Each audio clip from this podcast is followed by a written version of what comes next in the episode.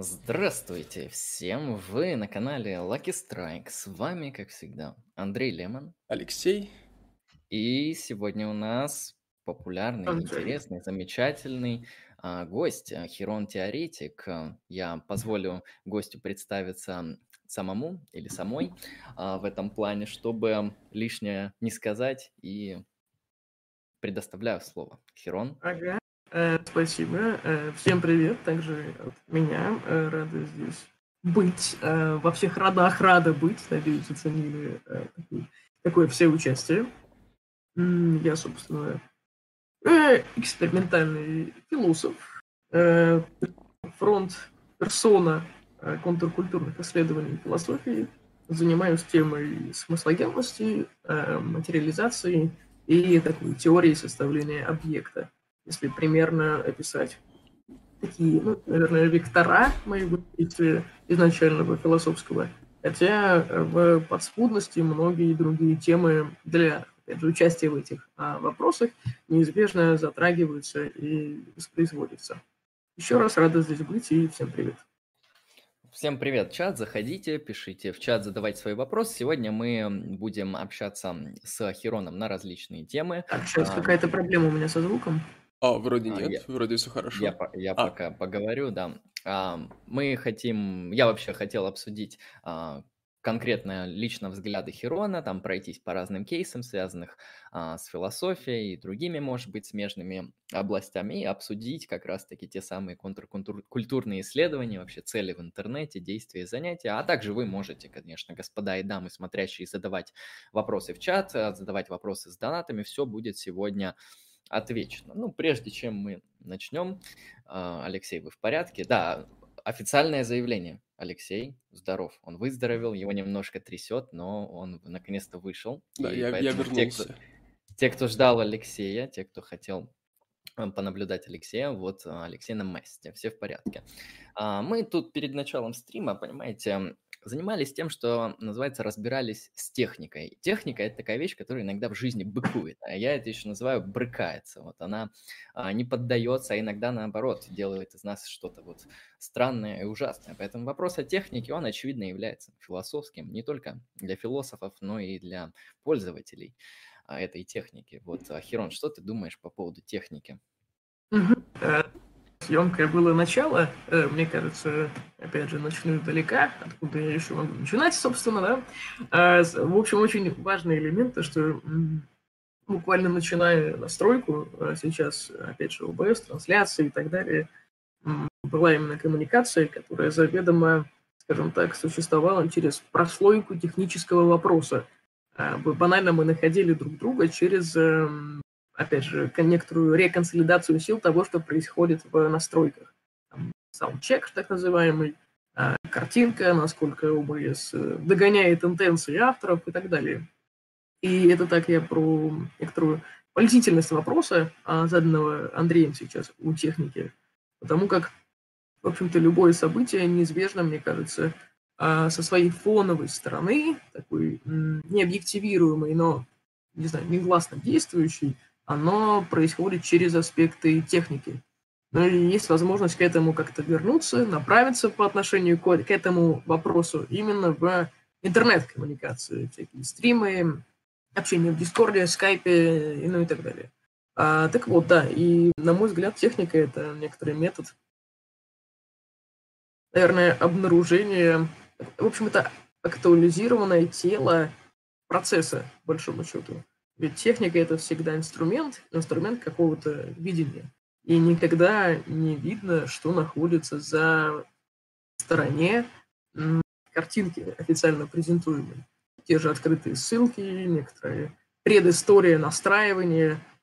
И довольно любопытно, что вот эта актуализация метода, она позволяет изменить, наверное, собственную допущенность в что-то естественным образом происходящее. Это вот одна позиция, эм, с которой, которую я заканчиваю, а та, с которой бы я начала, напротив, э, антологически, конечно же, эм, это то, о чем мы как раз до начала стрима немножечко беседовали, а, упомянули это, этот вектор, это направление, а, что вот при настройке, например, я вчера стрим настраивала с э, Владимиром Орловым по Штирнеру. И, в общем-то, все было ну, понятно, никогда это не новое. В общем-то, всегда процесс техники, он э, фиксирован. Но любопытно, что при восприятии техники как, наверное, того, что привносит какую-то новую информацию и является самоценным, а мы будто бы даруем ей автономность, и от того как-то выключаемся из-за инструментального принятия ее. От того она ведет себя неизбежно каждый раз по-новому.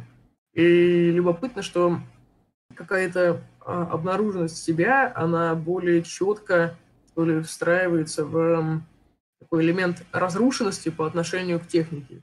Ну, банально, а, я вот вчера эм, мы заходим в общую, ну не беседу, а на общий сервер, чтобы вывести соответственную картинку на экран. И картинка не конкретно стрима выводится, а вот всего рабочего стола. Понятное дело, надо ок- окно открыть. Но как-то э, функциональность стабилизации техники при изменении, она будто бы теряется. Получается, техника – это метод обнаружения своего э, способа вот, включения в вещи. Я бы так сказала. А вы что думаете, товарищи? Ну, а... Алексей, как техника в твоей жизни отражается? А, прежде чем я выскажусь по этому поводу, а, я хочу а, пожаловаться на некоторую вот ригидность мышления, потому что а, моих, а, моих психических сил, моих интеллектуальных сил с трудом хватает, чтобы эм, следовать за нитью повествования, но я примерно, примерно, кажется, я надеюсь, я что-то уловил. Эм, поэтому я, я пока подумаю над ответом, вот, э, к высказанному тейку. Эм, по поводу вопроса, какого, какое место техника занимает в моей жизни. И этот вопрос, он на самом деле перекликается с частью того, о чем говорил Хиром, да, о том, что в какой-то момент мы ну, придаем технике авто автономность, она перестает быть инструментом.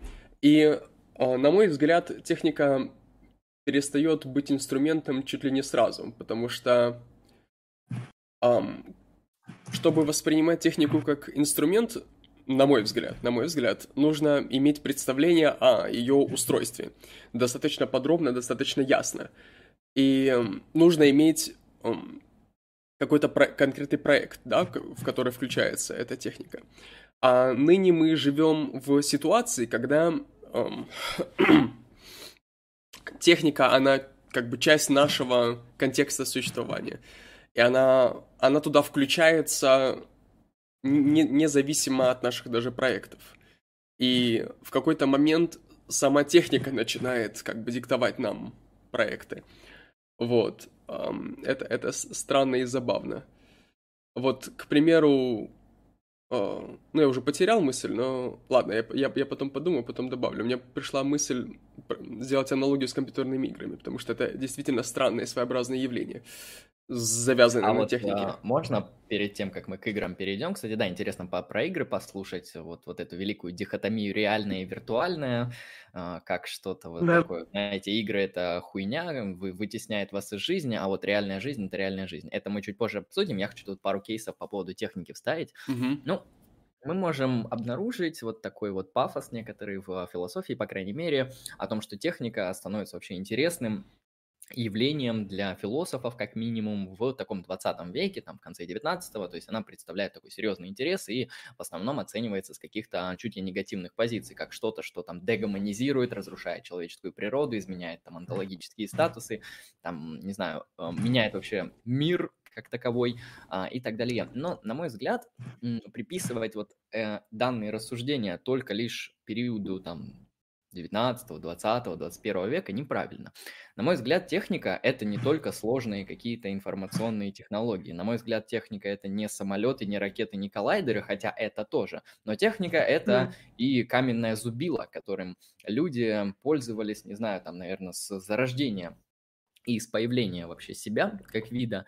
И, на мой взгляд, то есть техника, она для человека играет вот какую-то неотъемлемую и существенную роль с момента появления человечества. Да? Маркс делал на этом большой акцент, там, выводил средства производства, которые исторически развиваются, но об этом не будем. На мой взгляд, вот а, мне интересно такое явление, как анимизм. Вот а, некоторая сакрализация предметов, объектов нашего какого-то повседневного обихода. Там, а, я уверен, что какие-нибудь боевые предметы, предметы для сбора урожая, какие-то первые технические приспособления, необходимые для выживания человека раннего, они каким-то образом сакрализировались, вокруг этого выстраивались определенные сюжеты, мифы, то есть техника, она уже тогда представляла что-то фундаментально важное, определяющее человека, и если мы уже говорим, что техника всегда плохо влияет, то простите, техника – это то, что идет параллельно с человеком всю его историю, а, человек пользуется там палками, камнями и так далее, зубило, все это мы находим давным-давно.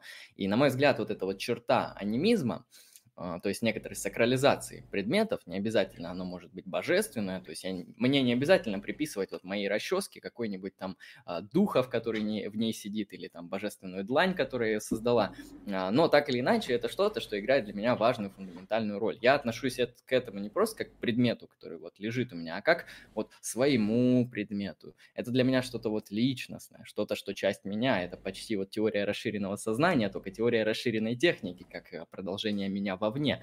И в этом плане, вот, на мой взгляд, анимизм, хоть и в его секулярном виде, как некоторое взаимодействие с предметами, с техникой, он всегда был, всегда будет. И я не вижу. Угу.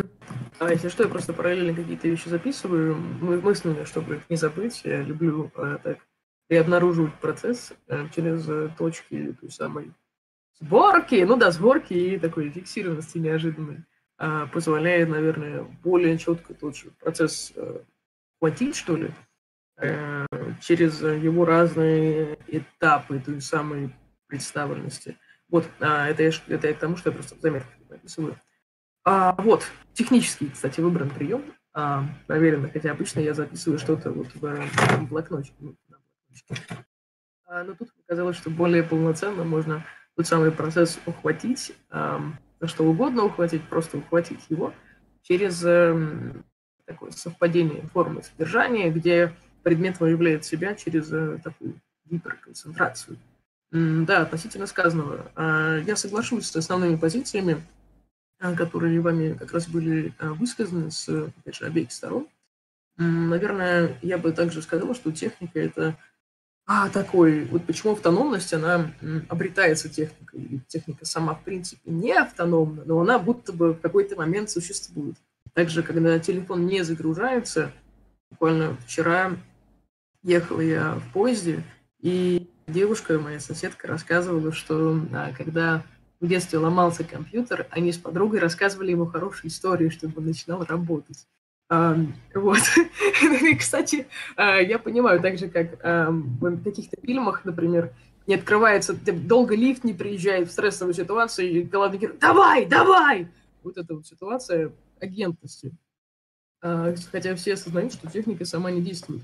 Вот мне кажется, что техника, а, возвращаясь к такой ясной направленности разговора, это вот реально наделение агентностей. Причем мы наделяем агентностью себя, причем техника и как, эм, опять же, в обозначении Андрея, это и зубило то же самое, или да, самое первое орудие труда, а, потому что буквально агентность – это, кстати, что называется, мой кейс, а, модное слово, а, да, а, моя, опять же, терминология, в смысле, это некоторая возможность а, управления своими границами.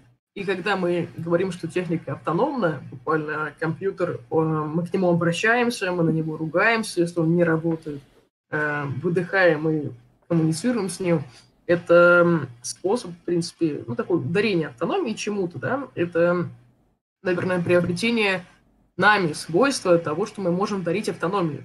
И это довольно ключевой, наверное, момент – что вот арена деления агентности у нас, э, за счет этого, в принципе, происходит развитие человечества, когда граница того, где есть стабилизация, а значит, какие действия могут быть следствиями, она расширяется. Вот в этой компетенции производить действия через, э, наверное, вариативность бытового участия. А что думаете вот на этот счет? Ам, я пытаюсь уловить, но я не знаю даже, я могу согласиться или нет.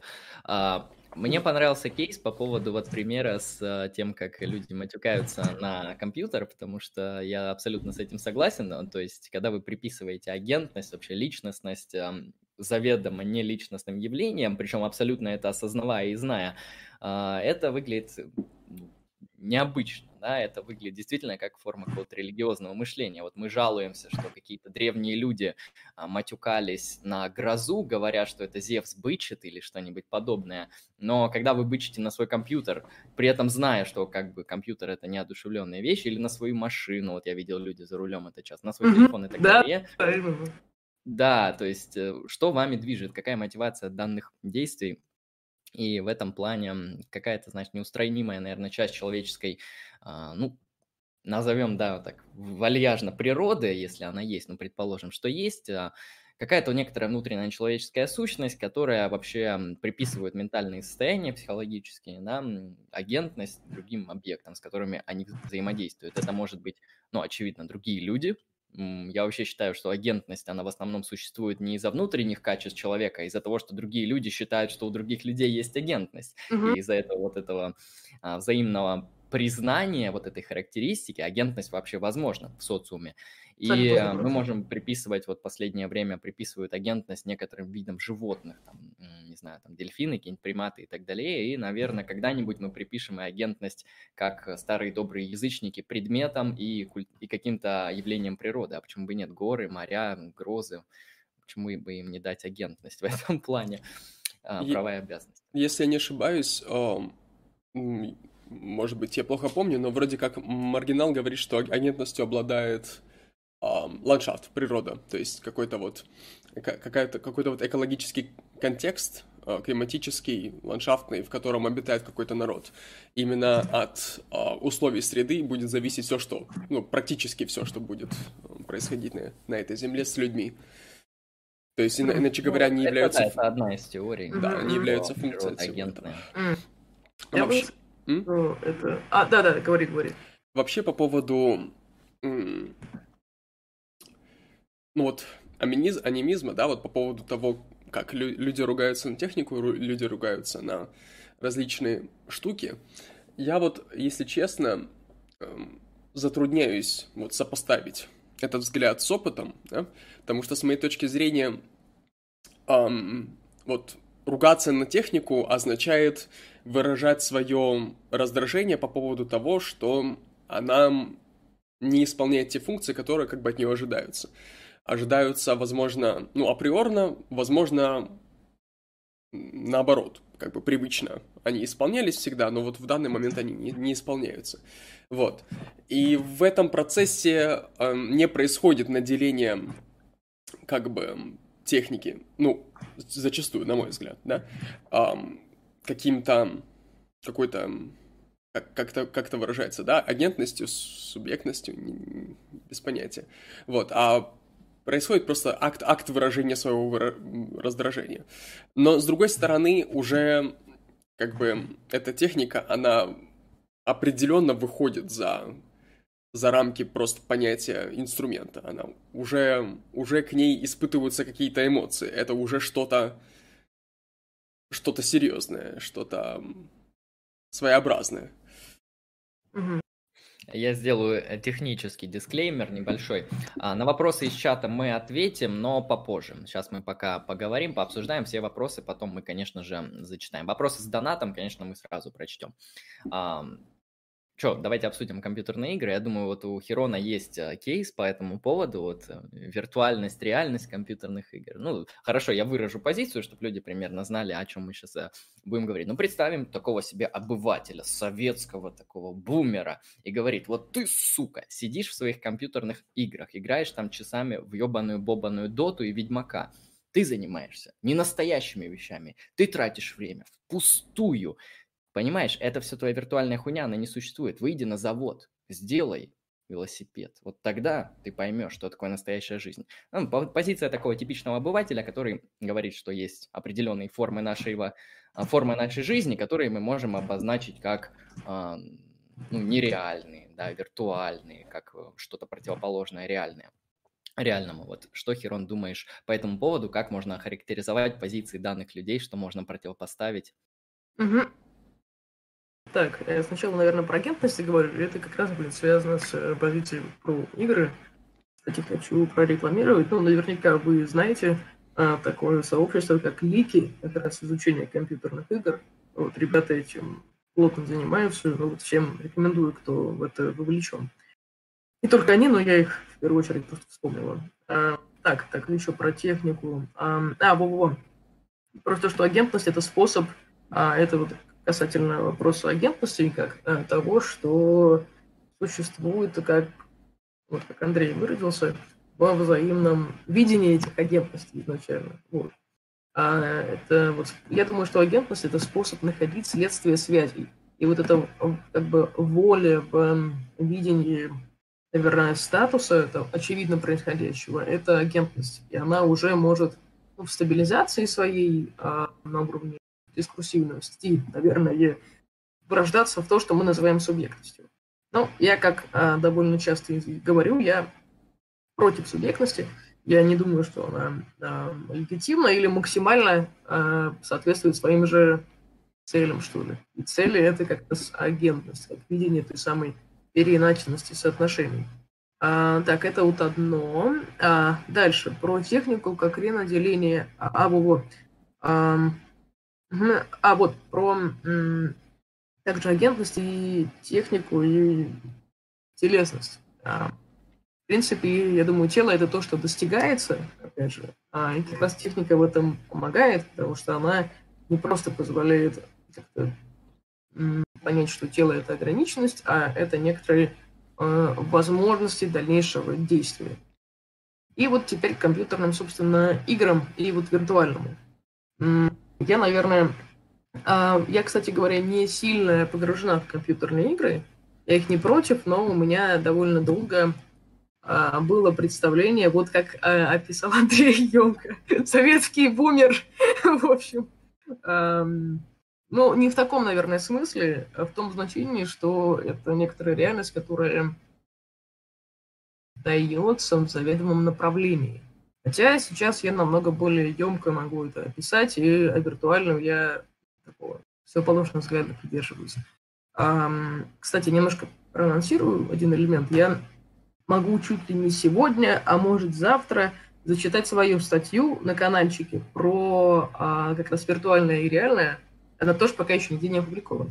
А, вот. А я ее еще никуда не давала, если честно. Если маскулинность еще доживает свое, бы, там мне пишут, что вот сейчас все будет, то с этим я еще даже не работала. Так что топ-контент. В общем, пишите в чат, если интересно. А, вот так, вот, в общем, виртуальное а, можно воспринимать как максимальную природу в очищении от формы. Ну, банально, что мы считаем природой? То, что, в принципе, дается и живет в такой а, в статусе неизбежности, неизбежной базы. Вот, неизбежная база. Виртуально это, условно, исходя из вот воззрения, которое было как раз описано, это некоторая надстройка. Я думаю, это не так, потому что, в принципе, природа как раз свой функционал, наверное, базой, которая существует в возможности вовлечения, отчасти изживает, потому как сейчас символическая жизнь основывается на других алгоритмах того самого вовлечения – Поэтому, в общем-то, виртуальное намного более фундаментально. Там природа той самой формой э, свою же, знаю, самоценность более уничтожает. От того вот, природа это скорее итог после совершенного порождения, если угодно, порождения м, той самой виртуальной сущности. И вот компьютерные игры это, наверное, обретение более, я бы сказала, концентрированного, что ли, а, понятие природы через э, видение самих алгоритмов производства этой природы. И вот возможность создать, в общем-то, виртуальное, а, оно очень серьезно описывает другие способы, наверное, такого реустройства того, как фундаментально действует и дается. Потому что абсолют, как правило, это нечто все-таки незыблемое. А здесь меняется это понятие, довольно фундаментально меняется как раз вот на основании той самой преизмененности. Но в целом виртуальная первичная, чем природа, на уровне а, такой сложной границы демаркационной линии между этими понятиями. И опять же мы приходим к такой теме приоритета процессуальности, как того, что позволяет объекту не теряться. Вот. Что думаете вы по этому поводу? Ну, я про ПК-игры могу...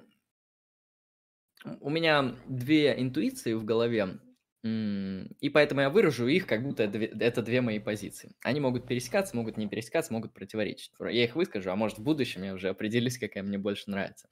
Ну, первая интуиция, которая у меня возникает, когда люди говорят подобное, о том, что вот а, что ты время тратишь на игры, иди на завод, банально возьмем этот, да, такой провокационный карикатурный кейс. На мой взгляд, невозможно на каких-то достаточных основаниях установить линию демаркации между как раз-таки вот этим типа вот э, великим реальным, да, и вот этим вот неправильным виртуальным.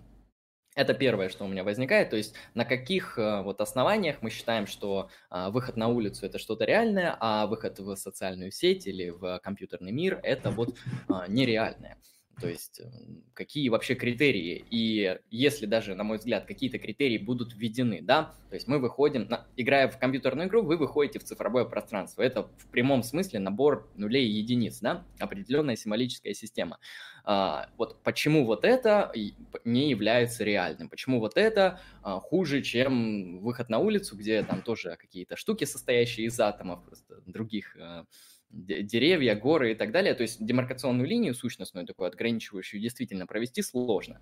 А, другие аргументы могут быть из разряда, там, это вредно для здоровья, ну, все на свете вредно для здоровья, это там экономически нецелесообразно, но это не так люди на этом деньги получают. То есть, на мой взгляд, вот такие уже мелкие, более слабые аргументы, они уже точно не работают, а первый тем более.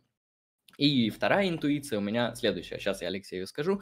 А, на мой взгляд, вот э, в свое время был такой институт, как монашество, да, ну и вообще подобные люди, которые посвящали свою жизнь какому-то символическому порядку бытия, назовем это так, то есть они а, участвовали в молитвах, в какой-то религиозной жизни, которая не похожа на какую-то классическую а, экономическую, общественную жизнь, там, занятую в производстве или чего, чего угодно такого.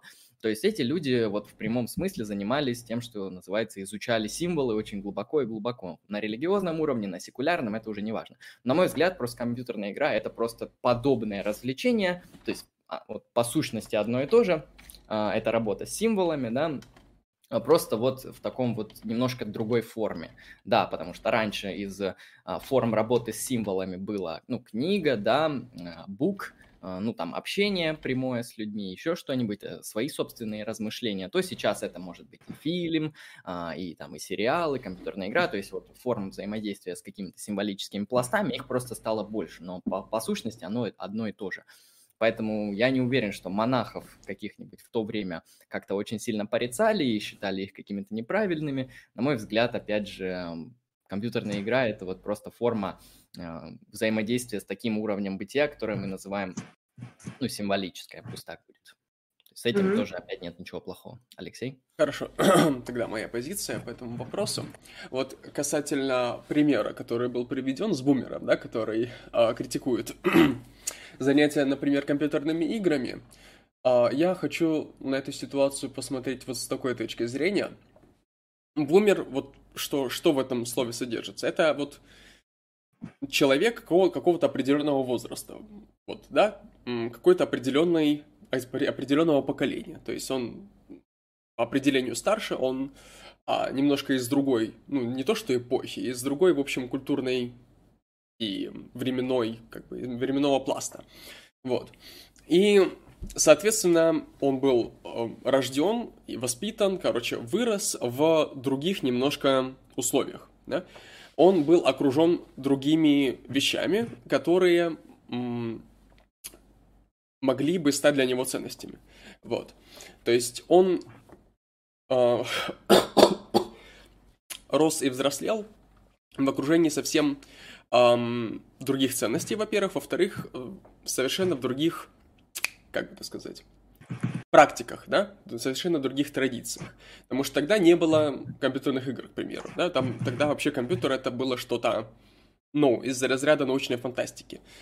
И тогда, например, был, были заводы, там была другая какая-то хуйня, которая, в общем, для людей была понятна.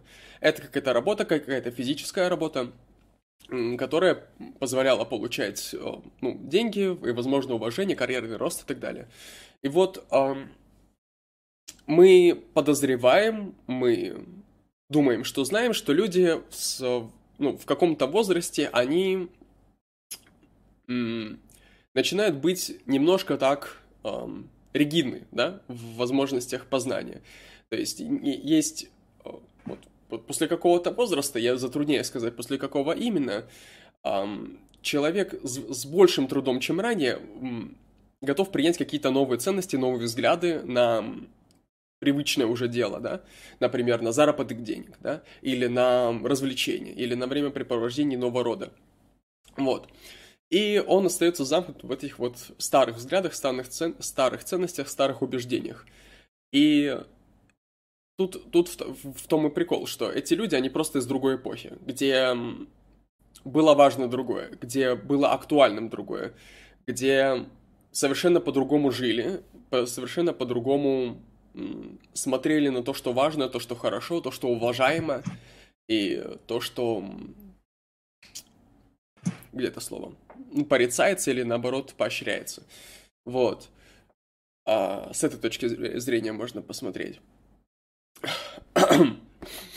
Поэтому у бумера, у бумера нету, эм, у бумера нету аргументов. И к нему не нужно предлагать аргументы. Он как бы в своем немножко, как это выразиться, дизайне живет, да? Вот. Um, если на, на бумера давить аргументами и другими сильными способами убеждения, вы просто разрушите его привычную жизнь. Он может сойти с ума, на мой взгляд.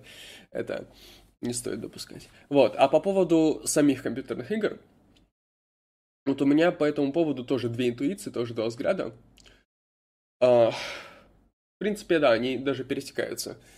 Я расскажу вот а, я готовил сообщение по теории объектных отношений в психоанализе, и там а, фигурировал такой педиатр Винникот, и у него а, есть его вклад, он интересен тем, что он предлагает новое понятие для как бы этапа развития ну, начального этапа развития психики как переходный объект. А, сейчас я быстренько вкратце перескажу, что имеется в виду. Вот есть одно состояние человека, в котором, ну, назовем это фантазией или сном, что, в общем, ну, в психоанализе речь шла о раннем детском возрасте, но, в принципе, это состояние как бы субъективного всемогущества, да, то есть, к примеру, фантазия. Фанта... Нафантазировать можно что угодно. И э, оно, фантазия, она предстает сразу исполненной, и вот, грубо говоря, с точки зрения вот этих вот психоаналитиков, у ребенка эта фантазия, она имеет как бы статус реальности. Вот. И поэтому э, ребенок находится в состоянии, в ощущении как бы субъективного всемогущества. И есть, с другой стороны, так называемый принцип реальности. То есть, когда ребенок отучается отходить от ощущения того, что он все может, по желанию, там, а, захотелось кушать, ему подали кушать, он приходит к пониманию, что, в общем-то, не все от него зависит, не все зависит от его желаний. Вот, и есть переходный, так, так называемый переходный объект, где, в котором сочетаются реальность и фантазия, реальность и вымысел какой-то. И этот переходный объект эм, Винникот назвал игрушкой, да, то есть и как какой-то игровой ситуацией, которая позволяет, используя как бы реальность, да, испытать чувство субъективного всемогущества. И это можно экстраполировать на компьютерные игры и сказать, что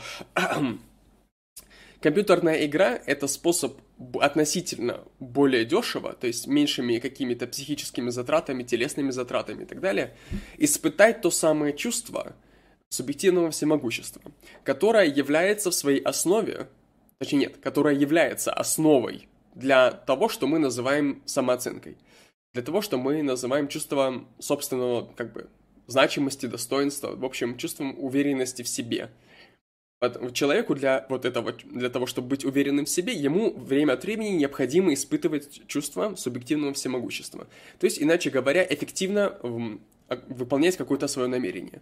Вот. И легче всего это дается в играх, потому что там оно, грубо говоря, это упрощенная реальность, да, а, символическая некоторая, в которой предлагают такие возможности. И причем есть игры попроще, посложнее, на разные совершенно вкусы для людей. А теперь, э, что в итоге я могу сказать по этому поводу? Я могу сказать, что компьютерные игры — это эм, способ немножко как бы разрядить хаос, раздражимость, какой-то вот негатив, злобу вот в человеческом существе, давая ему возможность эм, подкреплять себя ну, позитивно через вот это вот чувство удовлетворенности от совершенного намерения. Вот. Но эм, у меня есть другая интуиция, да? Вот. Мы довольно много времени на этом канале потратили, обсуждая Фридриха Ницше, и вот в его первой работе есть известная всем уже на этом канале эм, такая, если можно выразиться, дихотомия, то есть два, как будто позиция.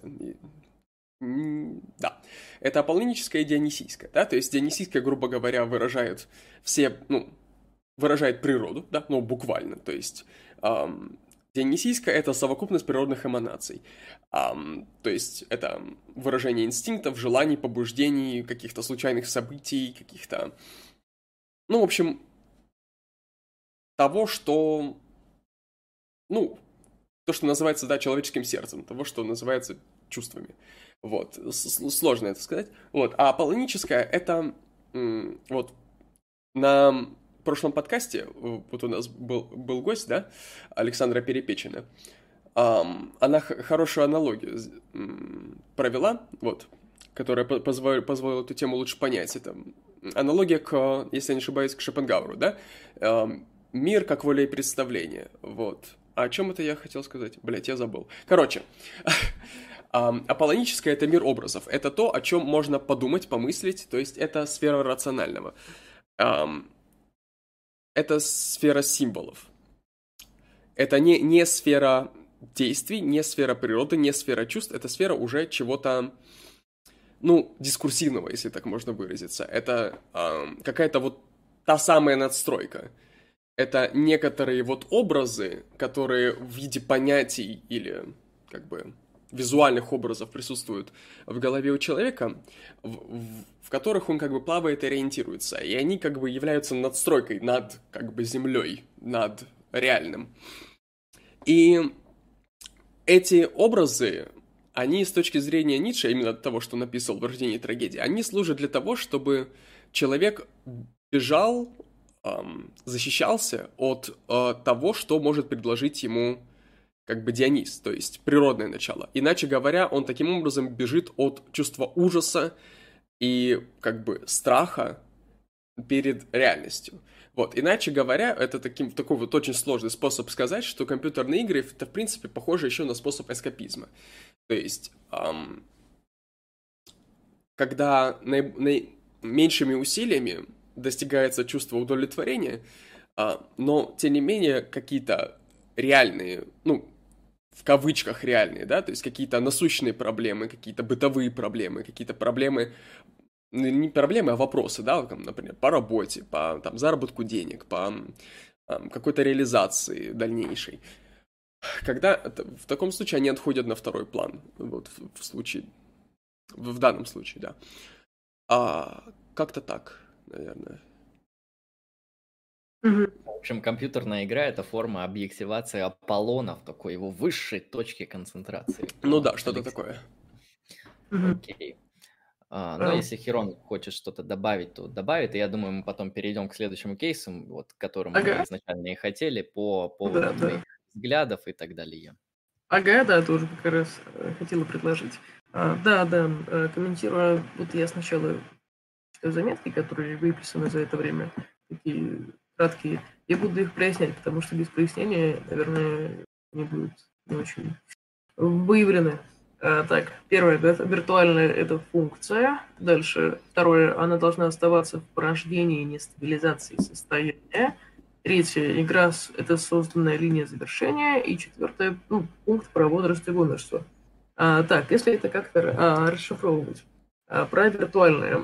Если воспринимать игры как, ну, понятное дело, виртуальный концепт на мой взгляд, как раз виртуальная, но, в общем, намного более виртуальная мысль изначально. То есть то, чем мы занимаемся с вами сейчас. Философия — это максимальная виртуальность, в принципе, для меня, а, как то, что постоянно находится в ну, наверное, такой неотреченной от себя функциональности, что ли. И поэтому виртуальная — это именно некоторая функция, тот самый, наверное, в общем, некоторая даже функция и форма, которая существует определенным образом, именно так оставлено это определение, а, в какой-то очень ясной даже, не знаю, позиции расположения относительно того, что принято как существующее. И в этом смысле вот философия — это тотальная виртуальность, а вот компьютерные игры уже сейчас а, — это во многом такая новая природность, потому что вот как раз про виртуальность. Это второй тезис. Плавно перехожу к. Второй тезис. А, вот виртуальность должна оставаться в порождении, а не стабилизации состояния. Вот как раз, как было емко отмечено ранее, как раз Алексеем, про вот, состояние, а, то, что игра — это некоторый ну, способ чувствования субъективного могущества а, и, в общем-то, насыщение, как я это вижу, определенным видом принадлежности. То, что я называю состоянием, это такая а, скрепленность эмоций, с некоторым статусом. Банальная романтизация и символизация, ну, в большей степени романтизация, на этом основана. А я даже... Ну, ну да, да. Например, та же эстетика — это ну, не как область философского знания, само собой, а как э, некоторая концентрированная статусность визуального, предположим, всякие, не знаю, эстетические картинки и так далее. Это, в общем-то, некоторое состояние принадлежности через конкретную не знаю, очень фиксированный метод достижения этой принадлежности. И, на мой взгляд, как раз э, виртуальное должно вот оставаться в этом в возможности, наверное, выявить тот самый, не знаю, переход непринадлежности, и в этом оно себя подтверждает. Тогда как игры уже сейчас, по крайней мере, исходя из э, условно концентрационного наличия, и ввиду этого произведенного качественного перехода, это уже вот другая, наверное, тема, где виртуально эксплуатируется, но оно на нем, на себе же не останавливается. Это скорее некоторая интеграция в состояние для дополнения вполне себе реальных парадигм э, своего присутствия. Вот, поэтому я, кстати, вообще на грезию, наверное, в общем, питаю надежды о вообще, вариациях новой материализации, где виртуальное является такой осязаемой, осязаемой функциональностью и при этом не теряет своей наполняемости, а приобретает ее в другой модальности. Но я пока не очень знаю, как это реализовать совсем. Это тем более за грани философии уже выходит достаточно серьезно. Но есть какие-то интенсы в этом смысле, э, которые стабильно греют душу и, наверное, хм, размнож... размноживают собственный подход к свершению. А, так, да, дальше. Игра — это как раз созданная линия завершения, в принципе, как было емко отмечено. Это очень понятный а, способ, я думаю, приобретать, наоборот, реальность через а, всеохватность ее стилей, пожалуй. А, в этом значении это тот, та самая, в общем-то, приобретаемая целостность, Единственное, как раз фундамент меняется за счет того, как именно целостность приобретается. Потому что игра — это абсолютно любой сюжет. Ну, в принципе. В принципе. Оставим э, различные, так сказать, тропы сюжетные, которые часто не отчуждаемы все-таки. Это лишь доказательство еще раз того, что виртуальное — это в общем, максимальное виртуальное существует лишь в мыслях, потому что оно а, остается в своей такой строгой самосоответственности и функциональности. А вот использование виртуального – это новый способ манифестации реального. А, в общем, такое движение по пути к фу, жизненный мир. А, да. И вот про... У меня тут вопрос, а, если да, да. не против. А вот Конечно. А, ты а, сообщила ранее то, что философия это такая деятельность, которая более виртуальная, чем компьютерная игра, потому что компьютерные игры там каким-то образом уже используются, эксплуатируются, да, входят в нашу жизнь, если таким более профанным языком сказать. А вот mm-hmm. на каком основании, вот какая линия демаркации, почему философия это что-то более виртуальное, чем даже компьютерная игра? Mm-hmm.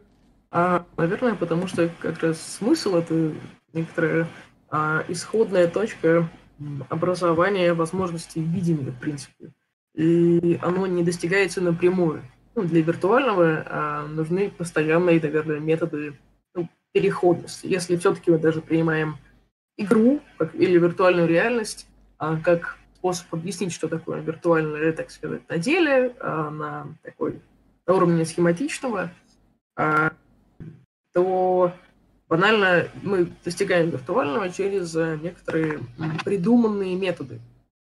А, то есть это некоторая ценность происходящего, которая обнаружение происходящего без его данности, что ли, в отличие от природы, которая, в принципе, дана. Это еще про технику. Вот возвращаясь к вопросу, да, э, наверное, намного более виртуально как раз философия и смысл, потому что а, смысл существует как некоторое наличие, возможность функционального обнаружения, какая-то консолидация видения, банальное а, признание вот, бутылки, бутылки, но сам, в общем, само существование какой-то а, не знаю, необходимости видеть, оно объясняется через множественные модальности. То есть отчасти виртуальное – это э, такое наличие, которое не объясняется напрямую. Но как раз оно порождает разные модальности после. Это вот философия для меня в том числе. Это такой плавный переход к вопросам, которые планировались изначально. Mm. Вот. Там, если что, два Просто доната. потом добавлю. Да, я, я зачитаю. Я заранее говорю, что это, возможно, провокационно, но тем не менее деньги заплатили, поэтому я зачитаю. Так, аполлонический котик 33 рубля с покрытием комиссии. Херон, приезжай в Старополь, я тебя зацелую. Да, был. Вот, и тот же чувак э, присылает донат, просит пояснить за ЛГБТ, что бы это ни значило. Андрей, ты знаешь, что такое ЛГБТ? Что это? Извини, что я не Андрей, но отвечаю. Я впервые а, слышу, если честно. Это политическая, социально-культурная и гендерная организация. Больше ничего не знаю об этом. Mm. Вообще интересный вопрос, он а, покрыт, это тайна за семью печатями. Сложно об этом говорить. Если серьезно, может на эту тему немножечко прояснить? Э, или как? Или лучше не надо? Просто на недостаточной степени посвящения. А, а, а, окей, тогда если в принципе про ЛГБТ, то, наверное, самое основное здесь, а, ну, помимо уже сказанного, в принципе, Андреем, это а, ну, способ, наверное, консолидировать а, силы альтернативного и через эту консолидацию преодолевать стигматизацию, в принципе. Ну, расшифровка очень понят, понятная. ЛГ, а, опять же, как я знаю, лесбиянки, геи, а, бисексуалы – ЛГБТ, ну, транс, получается, персоны. И плюс это уже туда входит много чего другого. А, всякие сексуалы, или они уже в Q входят. Я тоже не, не сильно эксперт, но базовая расшифровка такая.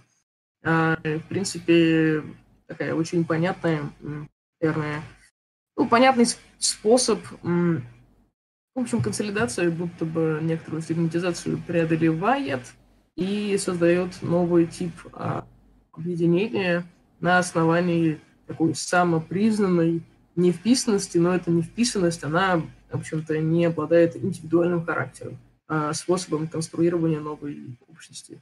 Вот. Хотя тема большая, как оно состояние себя ведет. Вот, пожалуй. Отлично. Если донатов нет, я тогда задам следующий вопрос для развития дальнейшей дискуссии. Um, а, подожди секундочку. Um, позволишь ли ты мне задать вопрос для развития дальнейшей дискуссии? А, ну давай, давай, окей. Um, вот. Скажите, пожалуйста, скажи, пожалуйста, угу. какие у тебя взгляды на природу морали?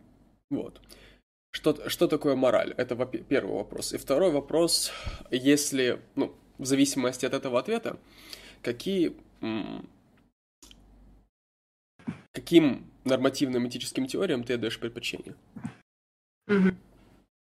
Интересно, интересно. Um, на самом деле, не самый частый вопрос uh, мой адрес.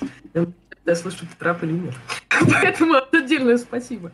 А, Это особенно с нашего стрима мы любим говорить про метаэтику и нормативную этику. Да. Основной mm-hmm. кейс, который нас беспокоит уже не один месяц. Mm-hmm. Mm-hmm. Понимаю, понимаю. Наверное, отвечая на первый вопрос, эм, пожалуй, у меня взгляд достаточно э, ой, солипсичный на этот счет. А, наверное, мораль для меня – это способ э, быть в... Ну, в общем, это базовые условия э, возможного преодоления такой текущей системы интеграции в мир. От того я, в принципе, не отрицаю понятие морали вообще, если на то пошло. Все, а, все субъективно, я думаю, нет. Я думаю, мораль – это продолжение той самой базовой возможности осуществления мира. Поэтому все-таки некоторые общие, что называется, правила, если совсем уж упрощать, то они неизбежно есть, и они более того должны быть. Насколько им может надо следовать, это, кстати, другой вопрос, но они должны быть для той самой совершаемости перехода. А, ну, поэтому, наверное, мне, в принципе, вот близок этот взгляд, который, ну, наверное, где мораль является инструментом совершения участия. Название этому не знаю, если честно. Пожалуй, вот это, это моя формулировка такой а, предметности. Вот. Хорошо. А так, нет. Ладно, хорошо, хорошо, спасибо. Угу. Угу, угу. А, да. Так, э, ладно, насчет потом, зачитайте вопросы. А, да, относительно... Алексей, ты думаешь, что спросить или мне спросить дальше? Да, ты можешь спросить, я пока обдумаю. А, mm-hmm. Хорошо. А, хочу, вот, ну, в принципе, перейти к основной части, а, поэтому первый вопрос сразу задам. Вот, ну, перед этим сделав, сделав введение небольшое. Mm-hmm. Вот в чате интересно написали, по поводу того, что ничего не понятно, но очень интересно а, в отношении того, как а, говорит Херон. Картошечка, привет. Да. да, и а, я переформулирую это в следующий вопрос. Ну, во-первых, чтобы что-то понять, наверное, нужно проследить генеалогию. Поэтому я хотел бы банальный вопрос задать, может, он будет широкий. Mm-hmm. Как ты пришла в философию, с чего оно началось, как это генеалогически развивалось, какие авторы оказывали влияние и к чему это все пришло. Вот такой вот обширный вопрос. Если ага. какой-то элемент вопроса забудешь, то переспро- переспроси просто. Угу. Что? Сейчас буквально одна, одна пометочка да, техническая. Андрей, у тебя хуёвит вебку, ты перезапусти ее, пожалуйста. Да, пусть можно отвечать, Все. я разберусь угу. хорошо. Готово. Ага, эм, так, да, про вопрос. Он, наверное, слишком... Э, наверное, слишком охватывает масштаб для обозначения видения самого типа действия в мете. Э, поэтому он будет, мой ответ будет, наверное, не совсем соответствующим ему, э, ну, при всем моем желании ему изначально соответствовать, но он, тем не менее, прояснит многие пункты сам по себе. Я думаю, кстати, исходя из э, отмеченного, можно будет довольно емко э, выявить вопрос объяснения теории понимания и вообще наверное, совершение связи. Мы об этом через технику уже немножко говорили. Думаю, ловко будет эти, темы переплести, что называется. Все переплечено, да. А, Просто а, я из Петербурга приехал, так что влияние очевидно таких субкультурных полей, а, наверное, интеграции через невовлеч... невовлечение говорения. Вот тогда. Ладно, оставлю. А, вот, вот к вопросу. Так, переплести неплохо для такой дополнительной вы... выявленности. А, вот как-то мне как раз Роскомнадзор, Роскомнадзорович такой вопрос задал про стиль философское течение. Я буквально зачитаю авторов, которые мне симпатичны. Но ответ, наверное, на этом не ограничится. Я попробую прояснить э, основные его знаю, линии интерпретации. Гастон Башляр, Паула Вирна, Уайтхед, Щедровицкий, э, Бадью, Пирс, Вола, Зупанчич. Вот, в принципе. Остальные имена более дополнительные. Там, Грайс, Берталанфи, Нейман. Вот. Но я их даже зачитываю, если честно. А, потому как я изначально больше придерживаюсь взгляда, наверное, что э, философия – это определенный э, стиль внимания к вопросу сам по себе. И он, наверное, впоследствии уже порождает среду, если все исходит из среды самой по себе, то какое-то есть э, знаю, отрешение, что ли, от э, той интенции, которую изначально воспроизводит философию саму по себе. Э, поэтому, если про мой путь говорить, то это, ну, наверное, путь странного ребенка больше. И так это бы описала. А, там буквально с иронией лет с пяти, как бы, ну, она у вас философ. Ну, это как бы было очевидно, говоря про а, эльфийский язык и гиперинтеграцию вопроса. А, поэтому для меня это именно способ, наверное, если кратко описать вообще, что это такое, помимо того, что я уже говорила, как а, великий Панасенков а, как ты сказал, знаете, а я как Микеланджело, не повторяюсь, поэтому я постараюсь не повторяться в своих а, речах, и с другой стороны этот же вопрос осветить, но без потери сущности основной, естественно. Помимо вот процессуальности, подхода и вот этих всех слов, которые я часто произношу, это, наверное, также вообще, что такое философия и условная не философия. Наверное, это способ видеть возможность стабилизироваться, возможность стабилизироваться в фундаментальном вопросе. Буквально где эта стабилизация пролегает. Опять же, немножко делаем шаг назад. А, наш, наш разговор про технику и про телесность, про продленную технику, где она находится, и про виртуальность. А, почему виртуальность для кого-то существует как понятие, для кого-то нет. Для кого-то компьютерные игры – это нечто легитимное, для кого-то нет. Все, ну вот, тратите свое время на ерунду. А, потому как реальность буквально пролегает в установленном способе видеть ее масштаб. И некоторый способ, наверное, постоянного переноса – это в сущности философия. Ну вот упомянутые фамилии а, мне, наверное, близки, Хотя вряд ли они повлияли, они просто были ну, близки, можно сказать, даже постфактум некоторого, опять же, такого косвенного знакомства, некоторой прочтенности, само собой, по, наверное, способу самопреодоления. Поэтому вот в моем списке есть, например, Ивола, автор, тот, тот автор, который вряд ли соответствует моим а, даже взглядам, стилю философствования, ну, за исключением а, авангардной предыстории, говоря про художественные практики видение значения, ну и так далее. Помимо этого, а, конечно, многие удивляются, мол, а он тут почему? Но вот, вот так, потому что я, наверное, вижу не самого автора, а способ его поведения внутри своей же философии, внутри своей же константности. И у меня, кстати, пожалуй, э, есть э, такая, наверное, обида, почему нельзя писать э, книгу в видео, если честно. Потому что как раз видео, оно охватывает этот элемент поведения, который более емко выявляет, наверное, контекст, который стабилизируется в моменте, без претензий изначальной на э, такую монолитность, которая монолитность, она отрекает в чем-то э, самую интенсию. Наверное, вот так отвечу на вопрос в первую очередь. А, ну вот и некоторые фамилии прозвучали. Их может быть больше, например, сейчас меня забросают камня, камнями, но я не против Жижика, исходя из его, опять же, роли в философии, нежели конкретно его философии.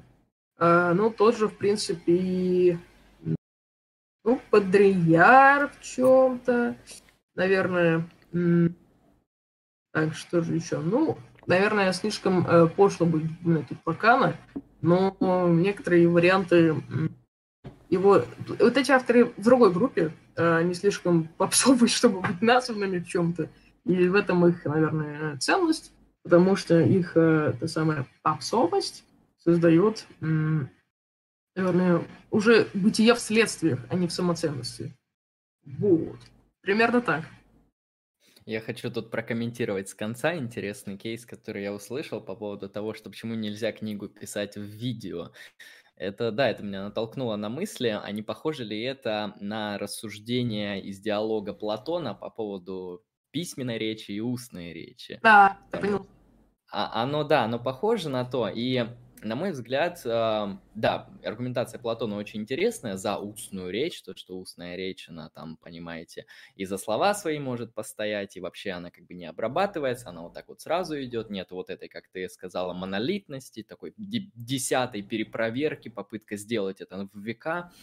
А, и, на мой взгляд, можно ответить, что вообще есть книга в формате видео, а, а почему бы жанр, который называется стрим, подкаст, вот что-то такое, когда вот человек садится и в формате видео а, в диалоге что-то пытается воспроизвести, а, при этом держа в голове некоторое условие, что он делает это ну, по принципу некоторой последовательности, как есть а, оглавление в книге. То есть эм, нельзя ли в данном случае, с твоей точки зрения, стрим, ну, стрим в широком mm-hmm. смысле, да, видео вообще жанр вот такой вот рассказа на интеллектуальные кейсы, да и не обязательно, mm-hmm. назвать а, видеокнигой.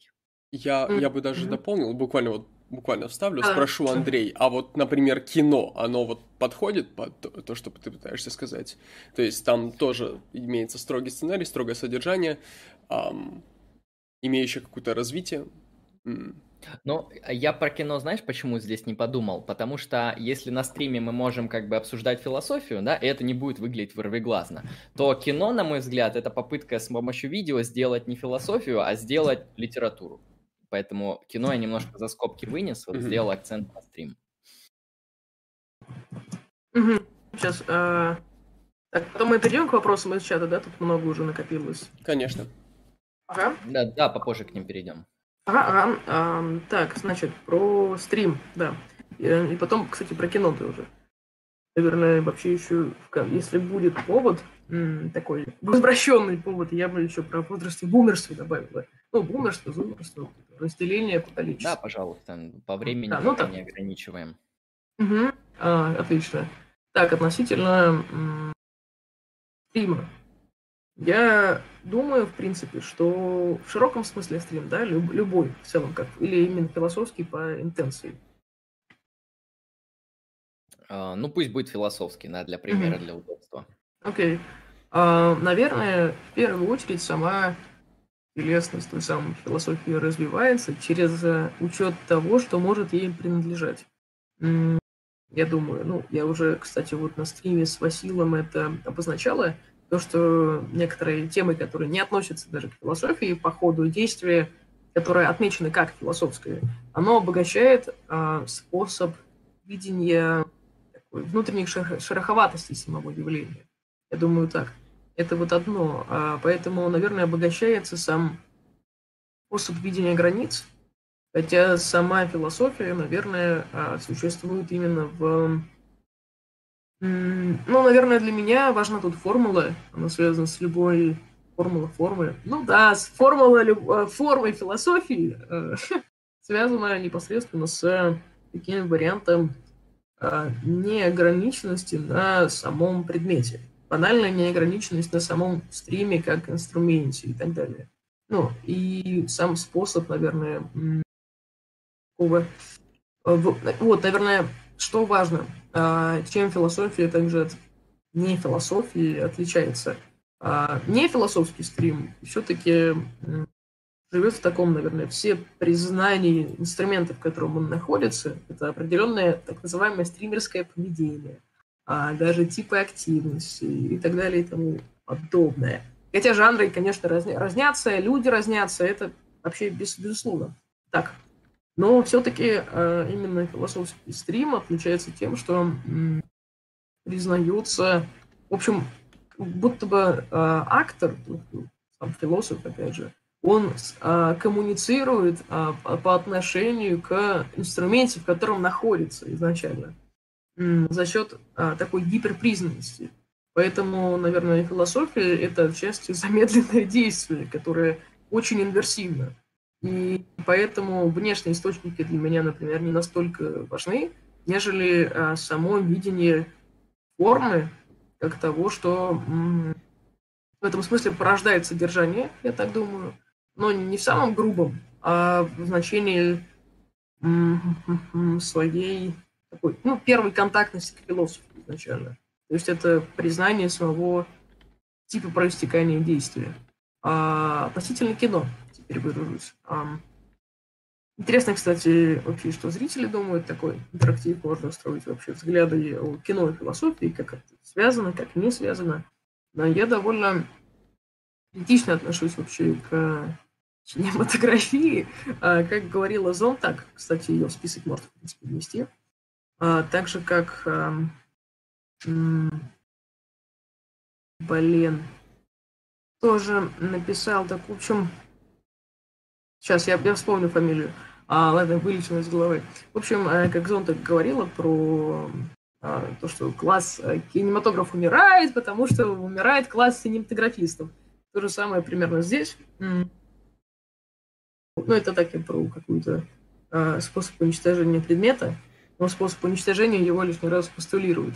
Пример тому, сколько времени прошло, а все о том же, что там провода делают, ну, в общем, кино все еще живет.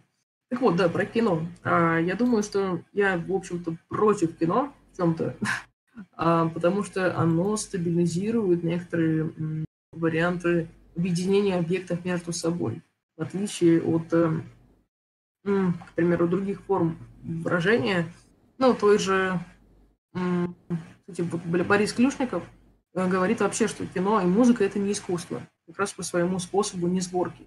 А, да-да-да, сейчас я буквально чуть-чуть говорю. Я в этом смысле, наверное, с ним соглашусь в чем-то, но самое основное то, что кино является зоной такой отдельной... В общем, это очень стабильный способ объединять объекты, тогда как форма, ну, на мой взгляд, так называемого творчества, это возврат к нефиксированного, не фиксированному воспроизводству. И в этом ее заключается роль возвратности видения. Да, да, пожалуйста. Ну вот у меня есть вопрос как, раз вот по этому поводу. Вот кино, понятно, оно вот стабилизирует эти варианты взаимоотношений, я так понимаю. А вот театр, это имеет... Так, своей, своей генеалогии он имеет похожую тему, да, он имеет какой-то сценарий, какой-то вот, какую-то интенцию, какое-то видение, но э, театр, в отличие от кино, в нем каждая каждый акт, да, пьесы, ну, каждый вариант, каждая итерация эм, пьесы, она всегда различная, она всегда со своими нюансами. Эм, в этом вопросе театр имеет преимущество перед кино? У меня, кстати, очень болезненный опыт э, созерцания театра в последнее время. Например, была такая установка современная а, «Абьюз» в э, ЦИМе, в центре имени Мирхольда. Ну и в целом, эм, ну, в общем, также «Темная ночь» в театре, господи, в общем, Панкова, что ли. В общем, э, самое основное здесь, э, я думаю, что имеет преимущество как раз перед кино, да, как раз вино этой а, заведомого признания условностей, которое более приближает действие к самой неограниченности. Хотя, а, тем не менее, кино создает а, очень большой пласт того самого изучения именно в своих следствиях. Как раз за счет этой претензии на завершенность и э, создания, в общем-то, модели абсолюта того, что может считаться за такой канон закрытости, я думаю. Вот, пожалуй, вот так отвечу. И вот еще один вопрос, еще одно уточнение, наверное, про музыку, да? Имеется в виду музыка, как бы... Сейчас. Имеется в виду музыка сама по себе, то есть природа музыки, то есть ноты их соотношений друг с другом? Или имеется в виду музыка как... А, готовые произведения? Да, как готовые произведения, да, да. Как-то так. Кстати, все это не, не отрицает, что я неизбежно коммуницирую с этими формами. Вопрос просто зачем и как. А, вот это я так проясняю для, ну, для чата больше. А, так, наверное, классный вопрос. Кстати, кстати, хочу, пользуясь случаем, хочу порекомендовать а, альбом, который мне искренне приятен. Как раз на основании... Ну, приятно, я даже тут такую намеренную эксиологию условно использую, чтобы при, принять э, уровне фундаментальности в моем же говорении. Это Бербарек, а «Помни меня, моя дорогая». Это совмещение церковного песнопения и джаза. Я любитель. А, это gospels, spirituals? Или... Um, не совсем. Это именно совмещение uh, вот этих жанров вообще. Oh. Это именно вот ну, церковная музыка, буквально с мест, кажется, если не ошибаюсь. Um, вот. Насколько я услышал, по крайней мере. А также вот рекомендую композицию... А можно еще раз попросить да, да, да. название вот этого? Mm-hmm. Uh, Горбарек. Uh, Remember me, my dear. Ну, помни меня, моя дорогая. Mm-hmm. Спасибо. Ага, и еще вот я хочу тоже, пользуясь случаем, порекомендовать. А, Моргенштерн. а, нет, к счастью, нет. А, это Юлия Лежнева и Филипп Жарусский «Стабат Матер». Вот. Там высокий голос, это, если что, э, Жарусский, Филипп, он поет. Так, для тех, кто будет слушать. Поэтому мои вкусы довольно специфичны, боюсь, ты не поймешь, общем. Ты любишь а, контртенор, больное блюдо. Да примерно так. Я когда услышал Моргенштерн, я не воспринял это как шутку, потому что на нашем канале почитают а, великого автора. А, правда? Кстати, вот одна из цитат, мне кажется, важных. Я думаю, ну, вы сто процентов ее знаете, если вы ее почитаете. А, если ты не понял, что я гений, то ты лох. Если ты не понял, что я гений, то мне плохо. Но мне кажется, лучше не сказать. Надо в статус записать. А, да. А, тогда, в чем Умный рэпер — это ак- оксимирон, умный рэпер — это оксюмарон. Оксюмарон. Да-да-да-да-да.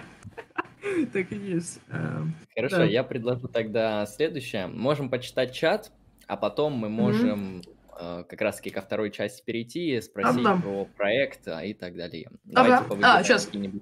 сейчас про музыку отвечу, я забыл. Это так иллюстрация Хорошо, была. А, наверное, музыка... В общем, я скорее думаю про музыку как про вот конечный продукт, когда он совершается, некоторая э, изначальная составность того, что мы считаем предметом, разрушается. Вот. Теперь можно к чему-то идти, думаю. Отлично. Алексей, вырубишь какие-нибудь интересные а, вопросы? Мы ну, пока пойдем ищешь, с, я, с конца или я сначала? Хочу... А, так, да, как удобней. Я хочу прочитать один вопрос, вот он мне просто сразу в глаза попался. Контроним написал. А, интересный вопрос. Да, помните то, что реплика от вопроса отличается тем, что в конце знак вопроса, господа, которые пишут чаты дамы. А, Хирон, твой стиль эксплуатирования речи имеет в своем составе компонент отсеивания тех, кто изначально не готов уделять должного внимания и концентрации твоим словам. Или гораздо все прозаичней? Вопрос. Звук, звук, звук, звука нет. А сейчас есть? Сейчас есть, Есть, да. есть там. Ага, а, подержу, хорошо. А, говорю, я обратила тоже внимание на этот вопрос сразу. А, спасибо за него автору. Я думаю, это связано, ну, не только со мной, в целом, то, что уделяет внимание именно моим словам, а в целом видение, ну, я называю это динамичной, динамичным процессом, пожалуй, потому что, как ни странно, не любой процесс динамичен для меня лично. Нередко процесс — это всего лишь способ достижения условной цели. А, он не существует как э, изначальная не знаю, алгоритмика э, самой вариативной объектности. Вот. А, поэтому скорее я, а, ну, я вообще никого не отсеиваю на самом деле. Я просто верю в слушателя, верю в автора, который находится в каждом, серьезно. И я думаю, что некоторое отречение от э, видения соответствия помогает ну, не просто понимать, а э, находиться в коллективном процессе какого-то создания на пересечении взаимного непонимания э, новой отмеченности. Поэтому я вот люблю дискуссии именно философские, вот как с вами, например, э, где говорение, оно всегда находит новую точку именно в процессе. Это не какой-то подготовленный материал, который излагает уже собственное. И смысл вообще речи, как, изречь, как другой модальности для возможного переосмысливания и, в общем-то, такого а, сохранения, в общем, смысла самой речи и смысла, извините за тавтологичность, а, сохраняется, в отличие от а, такой речи, как постулирование присутствия, которое заведомо предельно и живет для соответствия. Оно просто уничтожает а, ту самую максимизацию бытийствования, если угодно. Это просто ну, такие взаимосвязанные элементы в том, что я думаю. Вот, я, наверное, так отвечу. Надеюсь, понятно. Если нет, а, пиши еще вопросы, и я отвечу. Да, пиши уточняющие контроним, если хочешь.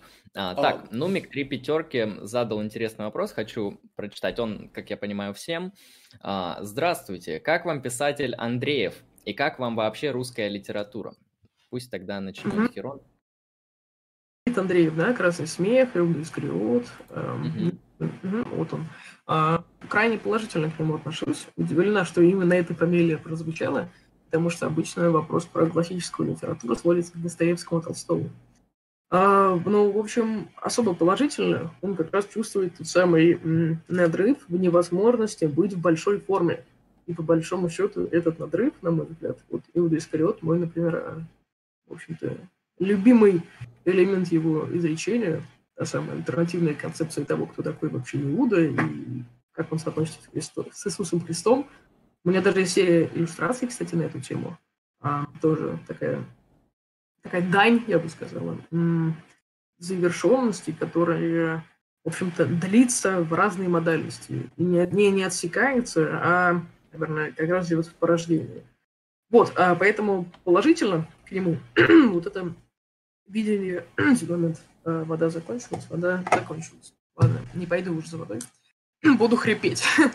А, да, собственно, да, в общем, положительно, потому как как раз вот это а, видение невозможности быть в большем масштабе позволяет как-то не отсекать, ну, это я про стилизацию, саму литературу до общей идеи, а быть в литературе как, не знаю, методе стабилизации разнородного через сохранение этой разнородности.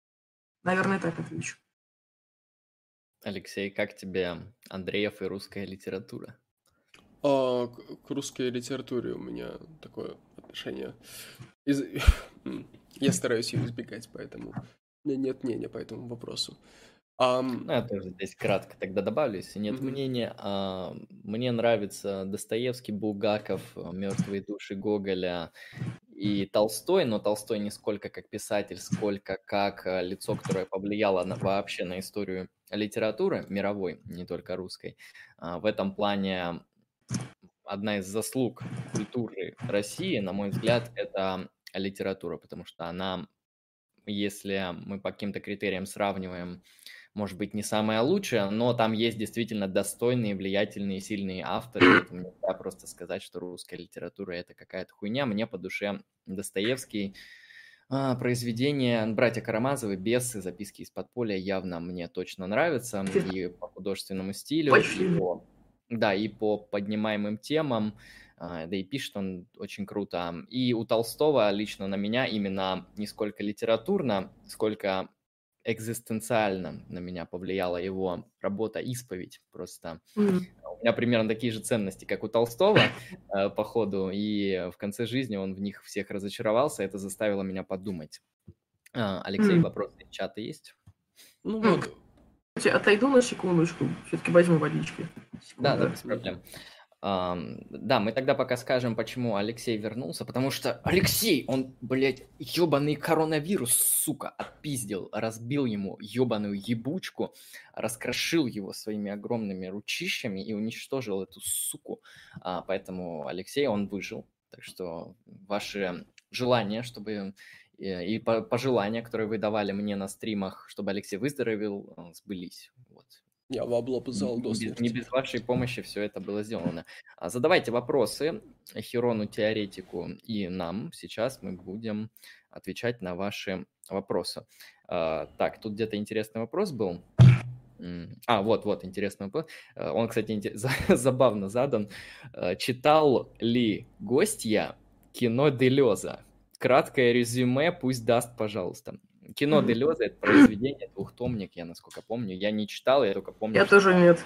Он, а, не читал. Да, я только помню то, что он называется очень интересно. Кино – это просто пространство и время. В этом плане не там какие-то кантовские операции произошли. А, а Делеза вообще читала? Особо плотные, скорее знакомы на расстоянии, я бы сказала. Mm-hmm. Ну, конечно же, э, опять же, а, самая известная работа прочитана, ну, так тоже фрагментами с Глотари, собственно. Ну и все, в общем. А какая самая известная? Тысяча планов? Ну, ну да, конечно. М, Хорошо, там, там просто разные толкования, какая у него самая известная. А, ну окей, тоже интересно это услышать, Кто-то да. просто говорит логика смысла, а вот дофига фундаментальная.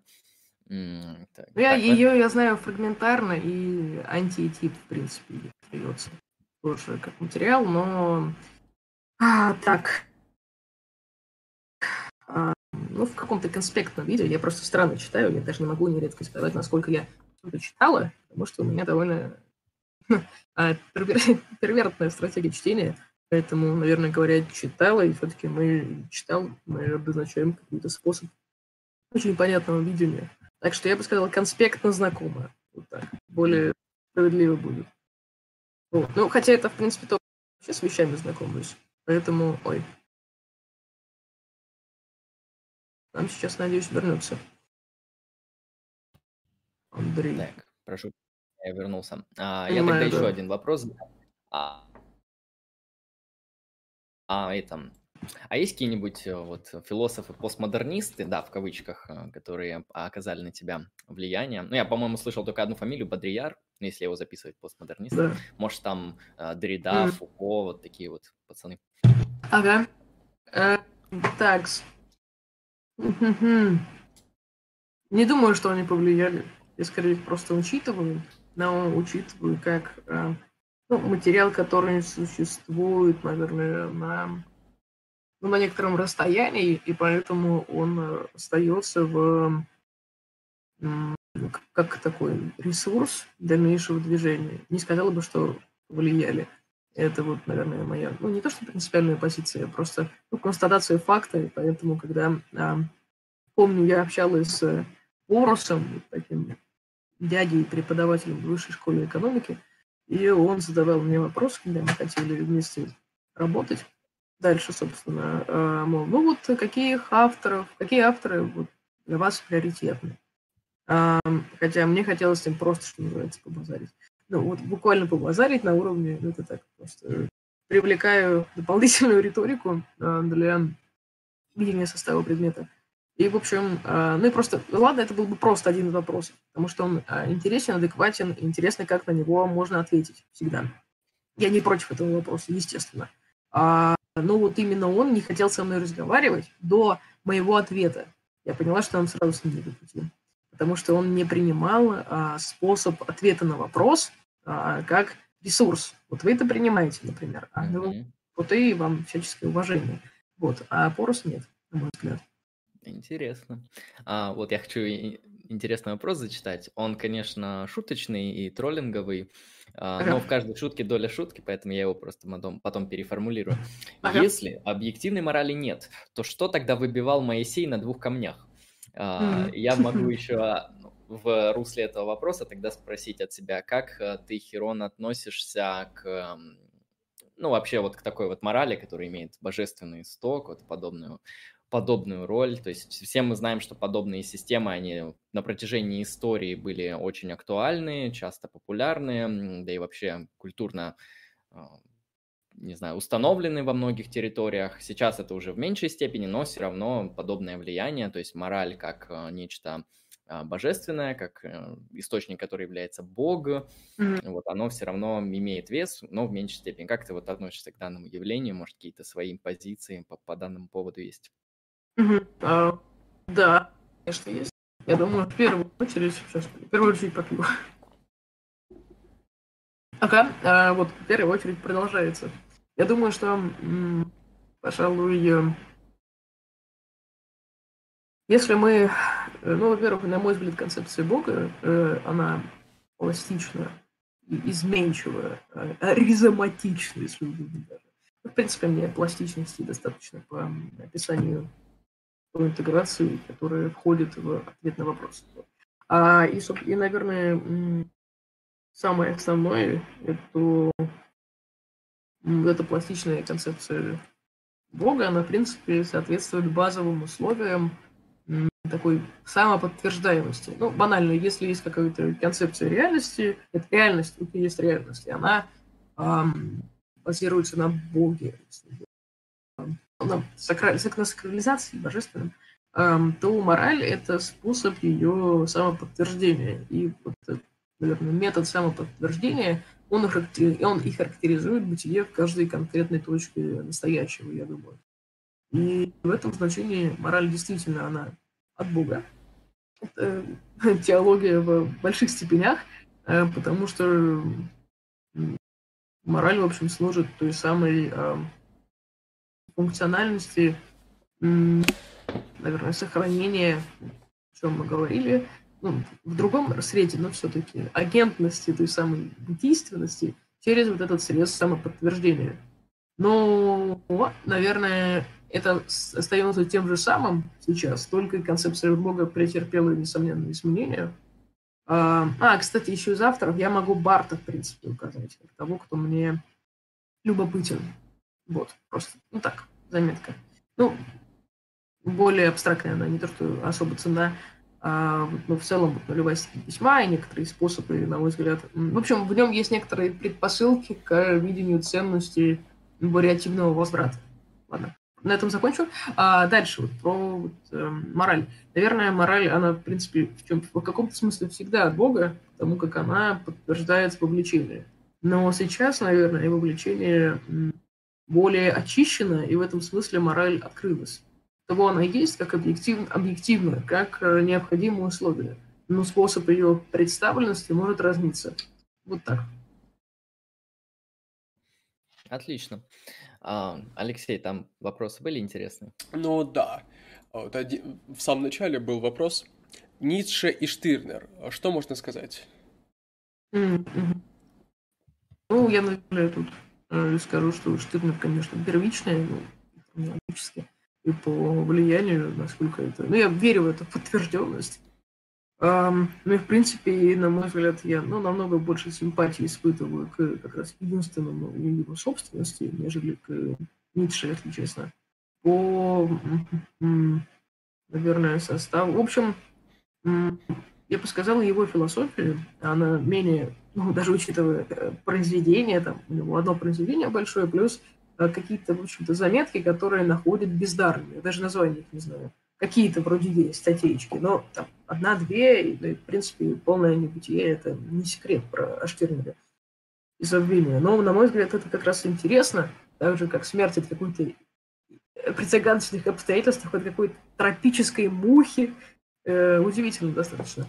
Э, в общем, я думаю, что как раз этот аспект пустотности, которая сохранена в философии Штирнера, даже через его жизнь, она сохраняет ту самую э, большую, в общем, вариативность в самом теле его философии, я бы так сказала.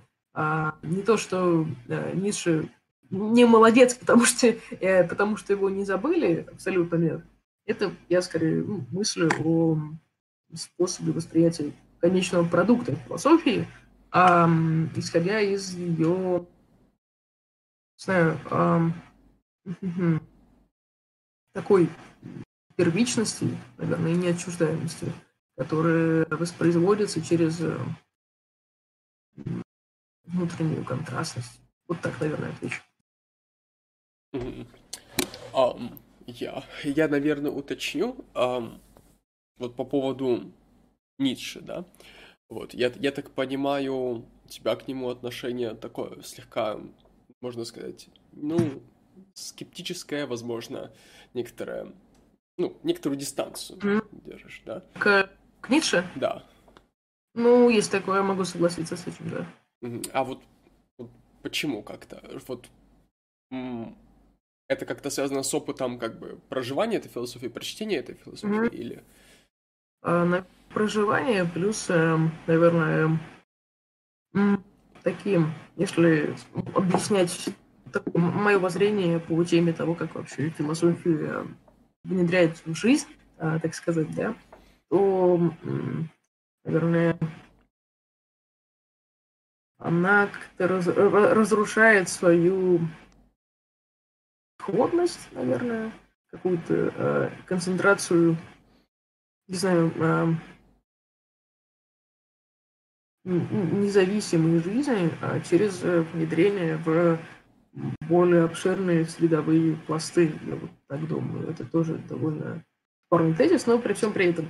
А, в общем, философия может становиться популярной, само собой, и это не секрет, что, в общем-то, некоторый естественный процесс вот той самой продленной жизни материали... материализации, но процесс материализации может а, происходить а, через а, некоторую ну, концентрацию, если угодно, или заведомую распространенность, что ли, которая теряет саму, в общем, свободную агентность того, кто этот кто материал читает, я думаю. И, например, философия Ницше при всем ну, таком уважении, несомненно, на уровне любого отдельного действия, она в меньшей степени включена, что ли, в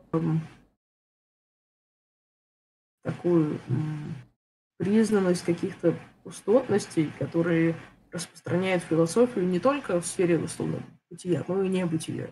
Наверное, так скажу. Потому что я, кстати, верю в бытие, не хайдегеровское, но другое в целом. А, наверное, я так отвечу. Угу. Угу. Спасибо. Ну, как-то мутновато получилось, но тем не менее. Ну, понятно. Ну. Надеюсь, какие-то интенции в этом были выражены тоже в ценности мутного. Ценность было.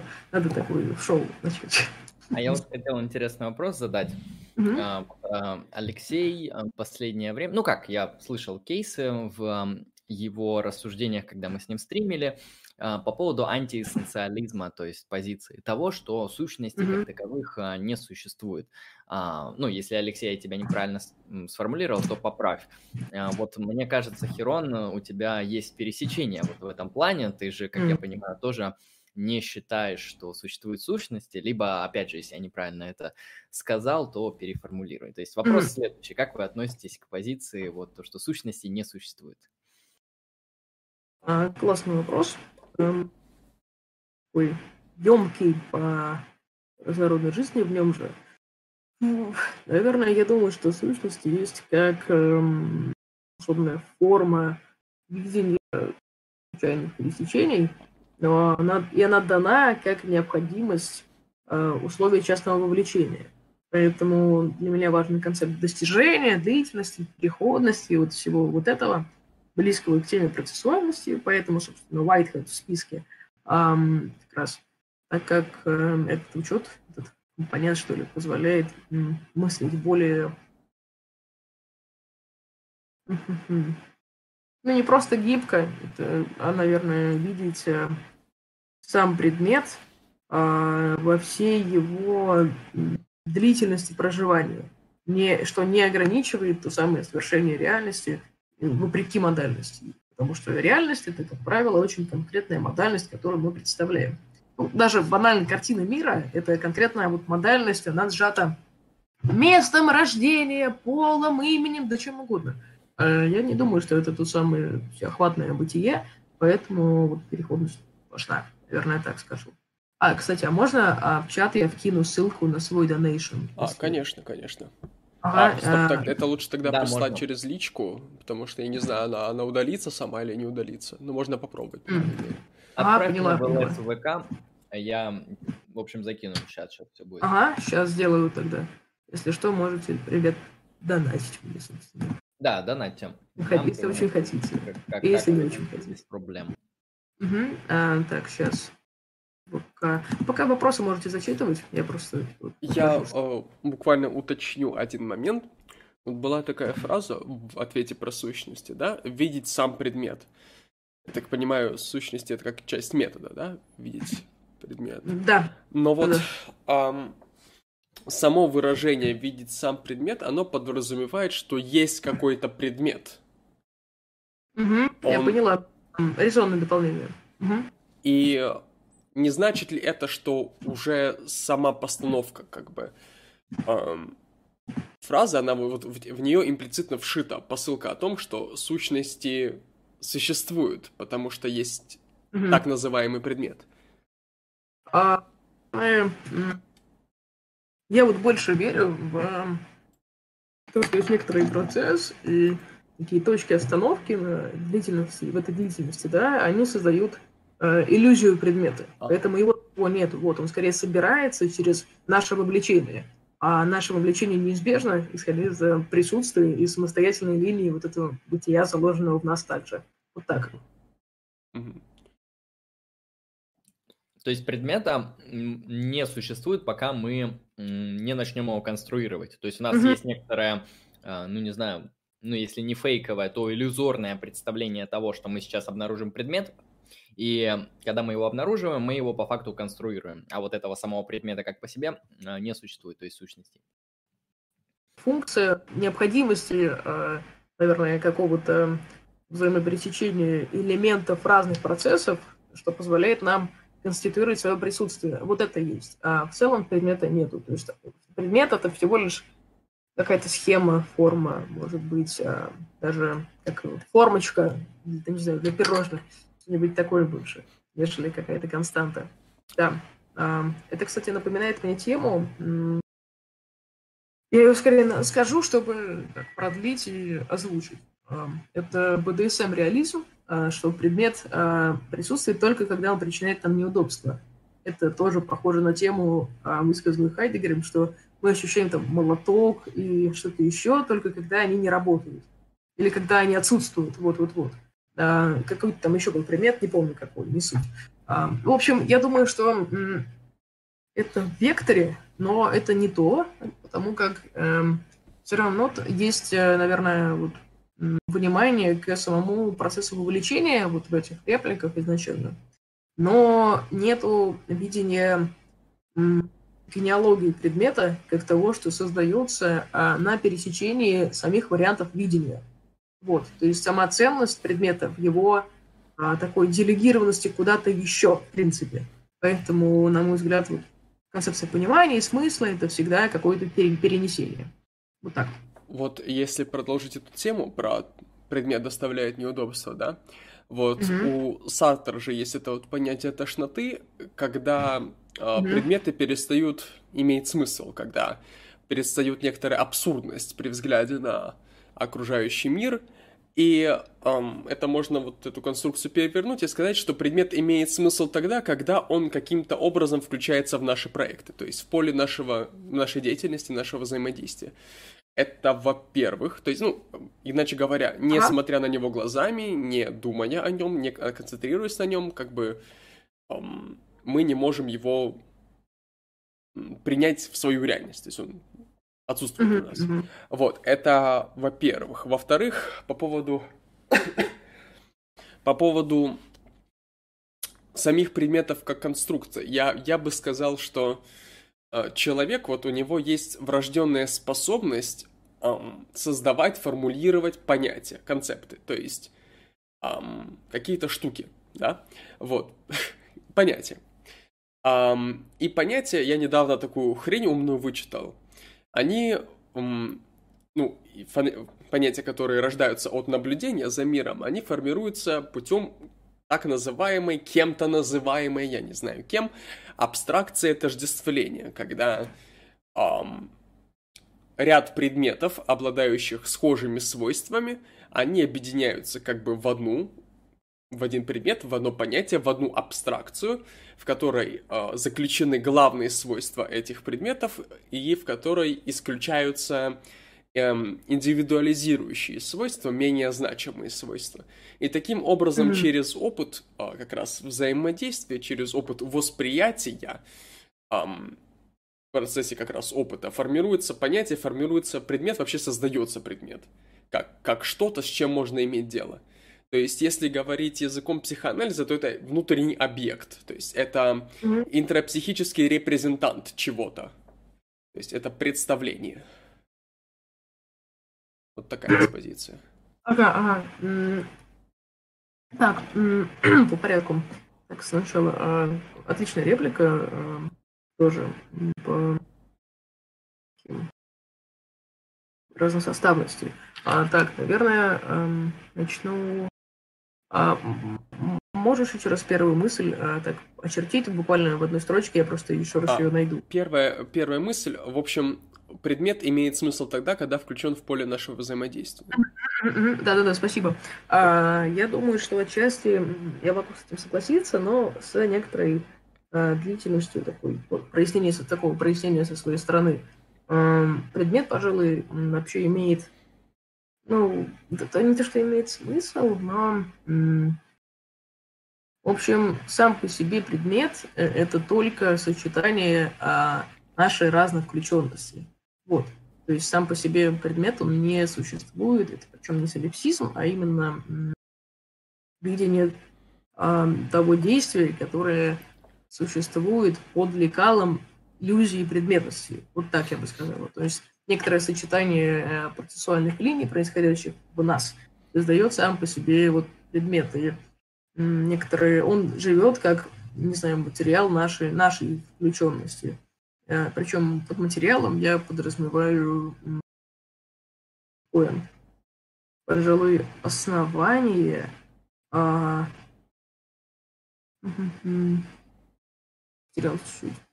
А, да-да-да, вот все. А, найдено. Опять найдено. В общем, под эм, основание вот этой предметности, наверное, и всей пересеченности, и включенности, э, я подразумеваю то, что в общем, что предмет существует как а, условие... В общем, есть сначала некоторое пересечение процессов, их сочетание образует предмет. А после этого сочетания, в общем-то, рождается наша агентность, когда мы можем, наверное, эти процессы некоторым образом присвоить, потому что они обладают видимостью, вот они обретают видимость в предмете. Я думаю так. Надеюсь, более-менее получилось эту схему представить э, какую-то отметить. А, а вот вторая мысль, эм, да, эм, можешь тоже вот еще вспомнить ее? Это, это вопрос, которого я больше всего боялся, потому что у меня есть ощущение, что а, я уже забыл, о чем я говорил вообще. То есть не. А, ну я, я поняла, я поняла. А, а в целом, я... о чем я говорил, кто-нибудь помнит? Я воспроизведу а, мысль. Про, про психоанализ, про внутренний предмет. Внутренний объект. А, а, да, про понятия и про репрезентации, да. А, да-да-да. Я думаю, это очень уместное замечание. А, я полагаю, что сам по себе, в общем, некоторый объект изначально обладает, наверное, вот тем самым на второй стадии, условно второй стадии, конечно, а, средств, свойством порождения вот нашего уже участия, поэтому агентность в чем-то нами приобретается, мы ее завоевываем в процессе своих процессов, да, в ходе своих процессов, а вот это втором этапе как раз на основании того, что... В общем, почему возможно вот эта разнородность включения в существование? Потому что предмет может быть так называемым фоном, с тем самым, в принципе, представлением об объекте. Когда мы о чем-то, в принципе, фоново в курсе. Так называемые пассивные знания, ну и так далее и тому подобное. Или некоторые актуализации, на которые мы хотим направиться. И в, отли... в зависимости от того, а, не знаю, как какая-то я все-таки использую понятие сущность, но вот в определенном опосредованном значении, как мы сегодня разобрали. Если, в общем, определенная сущность обладает статусом фона, то это один способ взаимодействия. Если предметом, то это то, на что мы стабильно направляемся.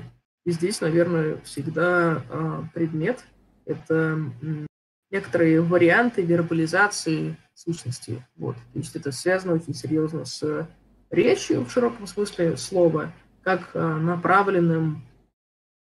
Вот так, наверное, скажу. То есть предмет — это что-то, что нами схватывается, исходя из сущности, конструируется на основе, на основе этого. Я правильно понял? Ну да. А вот с твоей точки зрения сущности, они какую природу носят? Они чем вообще являются? Угу. А, тем самым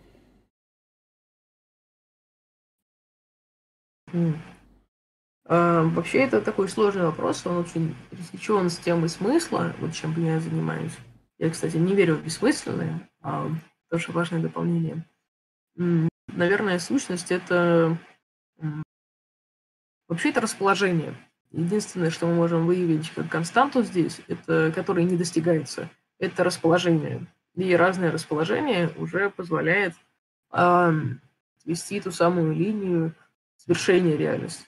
Поэтому реальность, она не дается, дается сам факт возможной реальности. Ну, буквально мы выбрасываемся в мир, не, как бы, мы не давая согласия на наше рождение.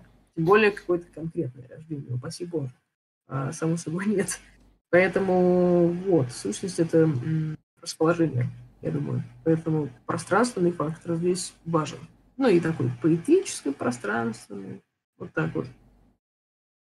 Угу, отлично. Слушай, а... можно я отвечу на вот последний тезис о ехидной картошечке? Да, без проблем. Главная тема стрима – конструирование шизофази... шизофазического дискурса. А, ну, вообще-то нет. А, просто послушайте хотя бы. Плюс, а, вообще-то, приведи какие-то аргументы, почему это так. Ну и если на то пошло, то это а, посуратность к самому порождению. Если это так для вас, то ну, значит, я вас не смогу переубедить при всем желании. Просто а, туп, тупые гои антологически ну, да, если просто это имеют, имеют как бы всегда все трудно совершается. Ну, я как бы думаю, что это легко слушать, если э, вы сами настроены на тот, на тот самый, не знаю, предметный возврат. Вот. Это так. Я проговорил с выключенным микрофоном, но я хотел сказать просто, что гои из чата имеют как бы антологическую, антологический барьер к нашей дискуссии, к пониманию нашей дискуссии, поэтому... Да, она для всех, наша дискуссия открыта, можете заходить э, сколько угодно человек, чем больше, тем лучше. Для всех и не для никого одновременно, понимаете? Да. Отсылка на великого нищего, а, на Ницше точнее. Вот, если сейчас хороших вопросов из чата не будет, сейчас я посмотрю. Ну, там вроде не было, тогда я задам вопрос дальше, который я хотел обсудить. А, вот, э, где-то, mm? ну не как раньше. Я думаю, мы к ним вернемся просто. Ну, как бы. Не, ну... мы потом, мы потом еще раз посмотрим чат, конечно, мы несколько раз. Ладно. Ну, если что, ребята, из чата, а, как бы вы можете донатами отправлять вопросы, если что. Да, да, да если что, донате мы сразу прочтем, просто там некоторые вопросы. Если у вас есть вопрос, продублируйте, потому что они могли потеряться. А, я задам вопрос, э, вот, Херон, у вас есть а, проект, а, а, три вопроса. Что за проект? Зачем? Проект, какие цели, то есть, и почему, как, как оно вообще. Вот довольно такой банальный вопрос, как будто вы а, на интервью у философского Дудя. Вот, а, какие, какие цели ставите и что такое? Ага. Э, проект называется «Контркультурное исследование философии». А, есть канал, есть э, в странице во ВКонтакте, ну и менее популярный для эстетов Facebook – для извращенцев Твиттер и также для, в общем-то, извращенцев из воеристов Инстаграм. Вот. Ну ладно, а, это так, рекламка тоже для интеграции. А, вообще он начался недавно, а, ну, достаточно резвенько. Буквально там в ноябре этого года мы организовали лекцию в жизни Петра Владимировича Рябова, собственно. И она была, ну, крайне масштабной, как получилось мы этого не ожидали. Дум, я вообще, мы перебронировали аудиторию в конце, в конце а, ну, за день до начала, хотя это было невозможно. Я там думала, ну, придет максимум человек 20. Мне вот так хватит. Ага, там было 120 примерно. А люди сидели на полу на секунду. Вот, ну, как бы, рекорд пока этот мы не побили, наверное. Или там уже в офлайне, ну, там, 60, 40, такое число. А, так вот, ладно, а, это я про просто старт, который как-то позволяет лишний раз отметить интенцию, то, что а, она была жизненной. Мы начинали в жизни, а цель была какая? Создать, а, ну, во-первых, создаешь всегда свое, потому что тебе не нравится то, что есть вокруг, вы это как создатели, как, как некто другой понимаете, а, и цель была вот такая, собственно, создать некоторый пункт, а, где философия — это тип внимания, а не какой-то стабильный предмет. И планировался, собственно, лекционный сектор клуб, и на этом основании способы сборки людей в таких продленных практических, в общем-то, что называется, исследованиях, возможности вовлечься в свой собственный процесс, где самообозрение является единственным основанием. Причем оно, в принципе, не контролируется кем-то со стороны или свыше. Главное, это самая, в принципе, действенность. Кстати, вот под этой э, эгидой э, мы выпускаем журнал. Печатная версия, надеюсь, скоро выйдет. Вот 22 августа я, кстати, в Москве с Иваном Жожиным, проектом «Антивсё», выступаем в Московской коммуне э, по теме юмора. Я про антологию, он про мемотехнологию. Если кто в Москве, ребята, зрители, приходите. Вот. А это обещается шизофатический поток, экзальтированное безделье будет в. Вот. И там, собственно, будет презентация журнала «Отстойник». Журнал первый контркультурно-философский, где публикуется вообще абсолютно все, и где текст, он не является чем-то завершенным. Ладно, а, и, в общем, это, в принципе, была цель а, нашего ну, организации, это создание некоторой другой точки того, как может эм, стабилизироваться понятие философии. Далее, в общем-то, перешли после пандемии в онлайн-режим, и образовались также группы, э, в общем-то, практического сбора э, вовлечения, и именно эта часть способы самодостаточной активности будет активно развиваться. Я, матеры, мы надеемся, по крайней мере, вот такая тема, как вопрос был про Дарью Донцову, кстати, в чате классный, я на него отвечу, потому что э, я, если что-то не увидела, простите, я как бы отвечу ну, при дополнительном вовлечении, в общем. А так-то я только за. А, вот про Дарью Донцову. Как раз был проект, и он до сих пор есть. Надеюсь, будет дальше второй сезон. Интересная спекуляция, вот та самая часть практического действия, помимо лекционной сборки, через особое внимание. Ну, условно говоря, самые ебанутые темы у нас, если совсем кратко. Вот. А, такие вот. Это вообще? А, собственно, в чем была тема интересной спекуляции? Обычно ридинг-семинары – это чтение текстов, очень понятно, и говорение о том, что там думал великий некто. Мне показалось, что самое основное ведь в этом – это свое участие, правильно, свое извлечение. И нередко наличие а, заведомого статуса текста, оно ограничивает это вовлечение. И мне показалось, что хм, прикольно бы сделать семинар, так, э, довольно насыщенный, который будет вопреки тексту производить смысл через определенные оптики, которые выбираются именно в том самом преодолении. И у нас вот был семинар, а, есть запись на канале а, как раз Counterculture Philosophy, вот те самые мы, собственно, а, где мы на основании текста «За всеми зайцами» Дарьи Донцовой, в общем-то, извлекаем возможные философские следствия. Текст тут вообще не важен. И мы же разбирали также Настю Рыбку, еще кого-то, там, мимасы, и вот это, я думаю, кстати, важная практика по изучению смыслогенности, и этот материал и моих вот коллег я использую сейчас в подготовке такого как раз материала по теме смысла, как он выявляется. Вот, и на этом основании пришла к выводу, что бессмысленного в принципе не существует. Хотя это не самое популярное цель. Вот. Поэтому цель это достаточно вообще-то амбициозная. Это та самая концентрация э, другого основания философии, и это некоторый э, центр этой консолидации для длительности совершения его процесса на уровне пространства. Вот так скажем. Неплохо. Интересно, кстати, потому что я думал, я услышу другое. А, ссылку а на кон... Сейчас скажу э, ссылку на контркультурные исследования я скинул в чате, если что, найдете. А, я думал, будет что-то типа, а, знаете, наша площадка была создана абсолютно спонтанно и случайно.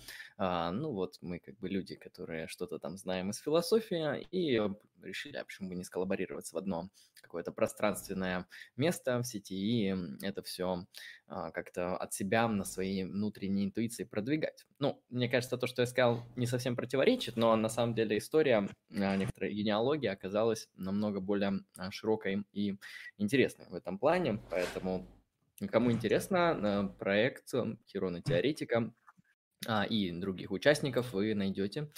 Ссылки будут все в описании. Если кто-то что-то хочет добавить, то добавьте. Если нет, то я хочу вопросы из чата. А, буквально один вопрос из чата. А, как, как гости относятся к философии В. Олка? Ага. А, не слышно. Уходишь, если уходишь и не уходишь, потому что Лао Цзы бутылка, и так что я только за философию Волка. А, самый лучший волк в западной, в западной философии – это Марк Аврелий, так что относимся положительно. Волки вперед. Волки вперед, да. А, как бы зато в цирке не выступает, как бы он словечен. Да, Да, есть... Вот это интерес- интересный вопрос был, если не против, зачитаю. Мы как раз, когда говорили о сущностях, о субстанциях, об объектах, спросили вопрос, продублировали. А, Ваше отношение к наивному реализму? Вообще, я больше, наверное, по авангарду. Кстати, могу зачитать список своих, условно, любимых художников, если это кому-то интересно. Ам, Там почти нет наивных реалистов, хотя сама идея наивного реализма, как реальностью, которая не стремится, это определенная концепция вынесения движения в дату, самую константность. Поэтому с вниманием, я бы сказал так. Так же, как и философия волка, потому что философия это а, Она есть, она во внимании, э, расчет такой. Да, да, да, да, да, именно это, э, наверное, при- самопризнание, оно слишком максимально, чтобы игнорироваться, и оно, в принципе, ну, не проблемно, потому что оно сразу существует в нескольких регистрах, которые разом отрицаются, поэтому вполне себе. Вот. Следующий вопрос, который я хочу из чата задать и добавить к нему, сделать дополнение. Ехидная картошка спрашивает, что такое агентность и точка сборки.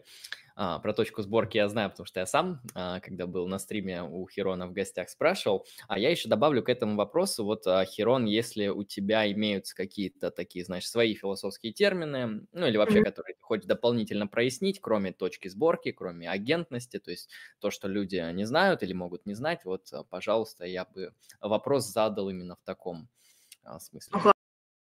О, так сложно да, как-то найти реконсолидацию. Но в целом вот э, агентность я вот зачитаю, наверное, ну, свое пре- пре- определение и также к нему добавлю пункт. Агентность– это способ находить следствие связей. И вот это к нашей дискуссии больше поняли, которая была. Но в целом, э, если субъектность– это какая-то стабилизированная а, конструкция э, частного видения, что ли, я бы а, так сказала, что агентность – это сама возможность включаться в действие и порождать действие. И, в общем-то, эта особенность, она является той самой э, позицией, которая конституирует э, отдельность от, э, от других, я так думаю, и создает возможный смысл, как какую-то отдельную расположенность. Вот, у нас а вот сущность это уже отдельное это само расположение, как мы выяснили. Вот, точка сборки а, А это можно я по агентности уточню? А получается, конечно. об- агентностью какие, какие вообще, ну, не знаю, сущности, объекты обладают?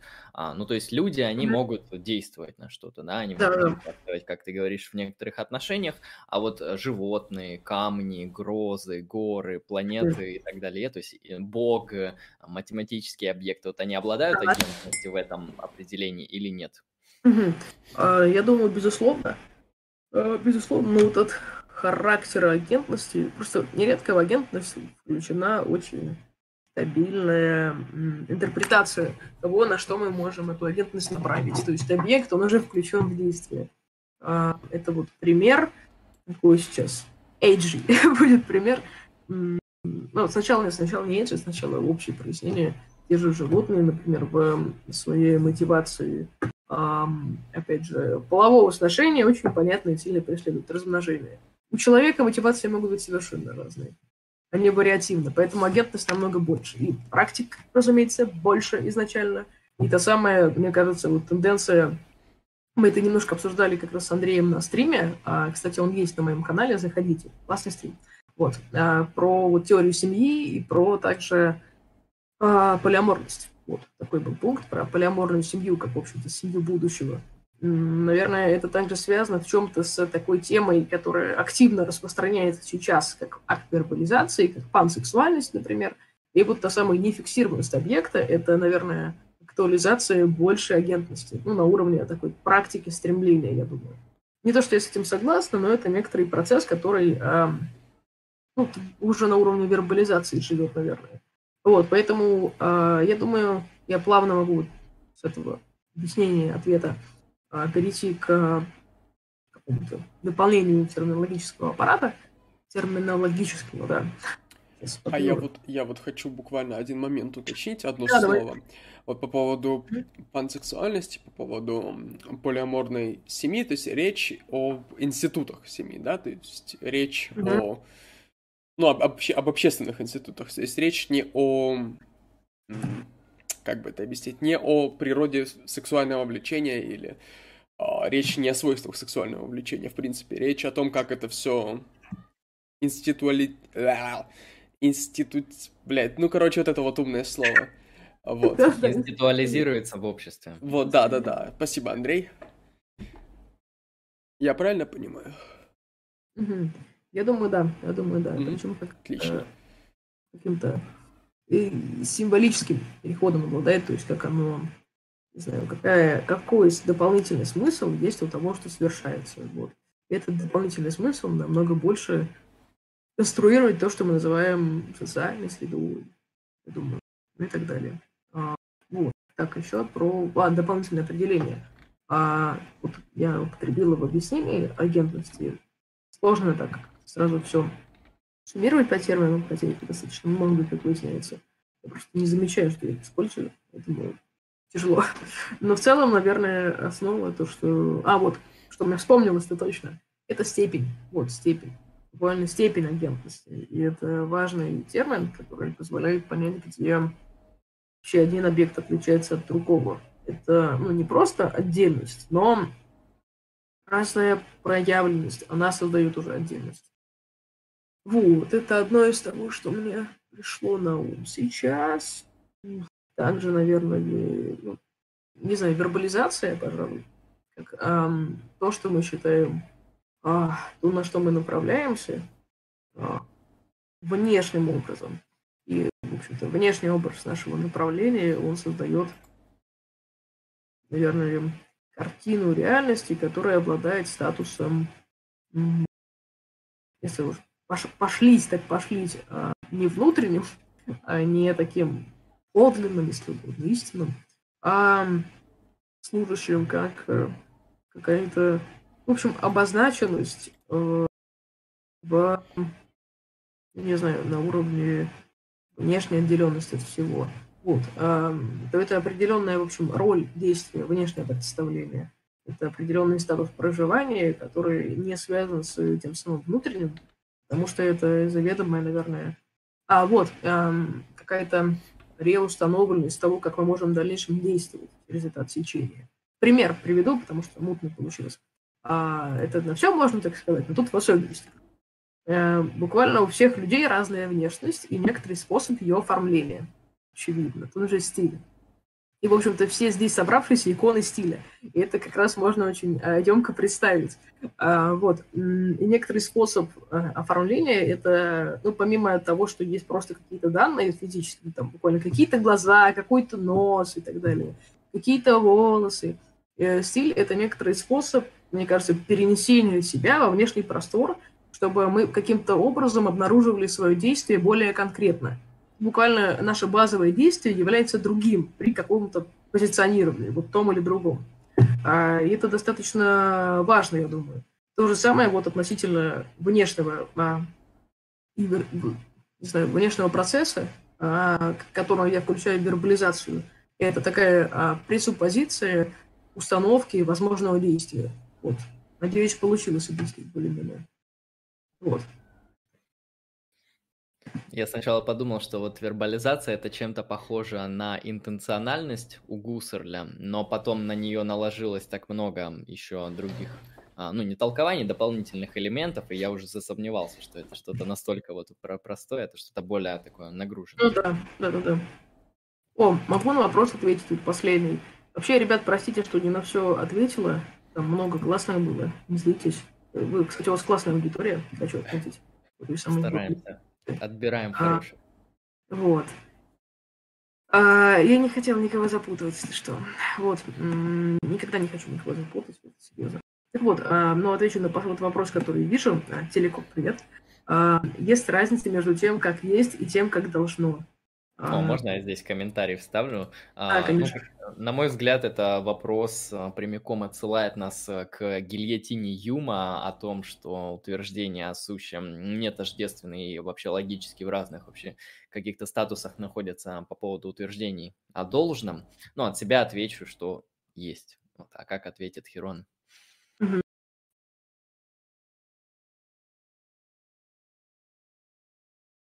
Наверное, очередь э, существует сама установка видеть это развлечение. И вот она существует, вот это развлечение, сама установка, видеть развлечение, бог ты мой, заговорились уже, это оно является тем объединяющим условием этих компонентов. Вот, я так думаю. А, и само это условие, в общем-то, оно проживает в... Почему оно более первичное, вот это причина разделения объектов, нежели они сами, по большому счету. От того, а, ну, как есть и как должно быть, а, могут существовать в, одном, в, одной, в одной причинной регистрности, что ли. Почему мы это различаем? И в этом смысле мне а, близка, о боже, приставки, но тем не менее метапозиция. Да, так отвечу, наверное. Вот, а если вы, люди в чате, не признаете, что есть разница между должно и между описанием сущего и описанием норм, то вы, наверное, аристотелик, либо у вас какие-то схожие взгляды, потому что через каузу финалис преодолевается вот этот разрыв, и он не выглядит логически непротиворечивым. У меня тут, наверное, самые ебанутые взгляды, потому что я считаю, что э, нету есть и нету должно. Вот, по, по отдельности, по каждому вопросу. В принципе, да. Окей. Нигилист и радикал. По поводу вот того, как ты перечисляла термины и кейсы, агентность, виртуальность, вот точку сборки, я думаю, людям будет интересно услышать. Это интересный вопрос, да. А, это, в принципе, то, как раз о чем мы э, говорили, что э, нету самого предмета, но какая-то схема, которой он собирается. Э, вот. Это как раз и смысловые операции сюда относятся в целом. То есть это некоторые условия для сочетаний. И вот эти условия для сочетаний образуют вот точку сборки. Но она уже может, я так думаю, уже вести себя по-разному в целом. А, но это может быть предметом, это может быть основанием противоречия, ну и так далее и тому подобное. Mm. Вот у меня есть... Да. Блять. Первый вопрос, короче, забыл, тогда я второй вопрос напишу. Um, точка сборки, насколько я помню, сам, само сочетание этих двух слов, оно пошло из Кастанеды, насколько я помню, нет? Я читал только сказки о силе, я там такого не помню. Понял, хорошо. Я, я только знаю то, что не знаю, как у Кастанеды в текстах, но кастанидианцы, неушиманы, они пользуются этим термином, но он значит совсем другое. Хор... А. Это не осознанно а, с моей стороны. А, речь, я речь о чем-то другом. Хорошо, ладно. Угу. Тогда мои вопросы... Точка сборки у Кастанеда, да, это более мистическая такая штука, а. которая нас вообще к другой практике отсылает. Да-да-да. Так, Другая. Я, я, я теперь все-таки заново подойду к, к своему тейку и выскажусь по поводу точки сборки. Um, ой, извините.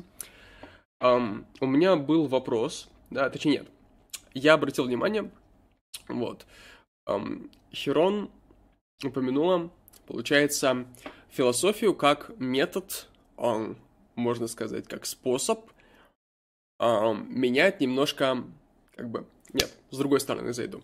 В общем, реальность, она представлена в каком-то масштабе, точнее, взгляд на нее... Э, так, хорошо. Из всей совокупности всего возможного, то есть, грубо говоря, во Вселенной, да, реальность — это то, что представлено человеку в определенном как бы масштабе видения. Вот. И философия — это один из способов этот масштаб изменять. И вот, грубо говоря, грубо, очень грубо говоря, вот масштаб видения, как бы, это что-то, с моей точки зрения, похожее на точку сборки. Я правильно понимаю или я неправильно понимаю? Еще вот э, в дополнение к этому вопросу у меня был другой вопрос. Правильно ли я понимаю, что точка сборки, грубо говоря, это проект, эм, который, в которой заключается предмет, в которой заключается какой-то объект. Um, это проект, согласно которому предмет обретает как бы, ну, во-первых, онтологический статус, во-вторых, какой-то смысл, какое-то значение, какую-то необходимость или что-то что такое. Uh, да, я могу с этим согласиться. Uh, я думаю, что...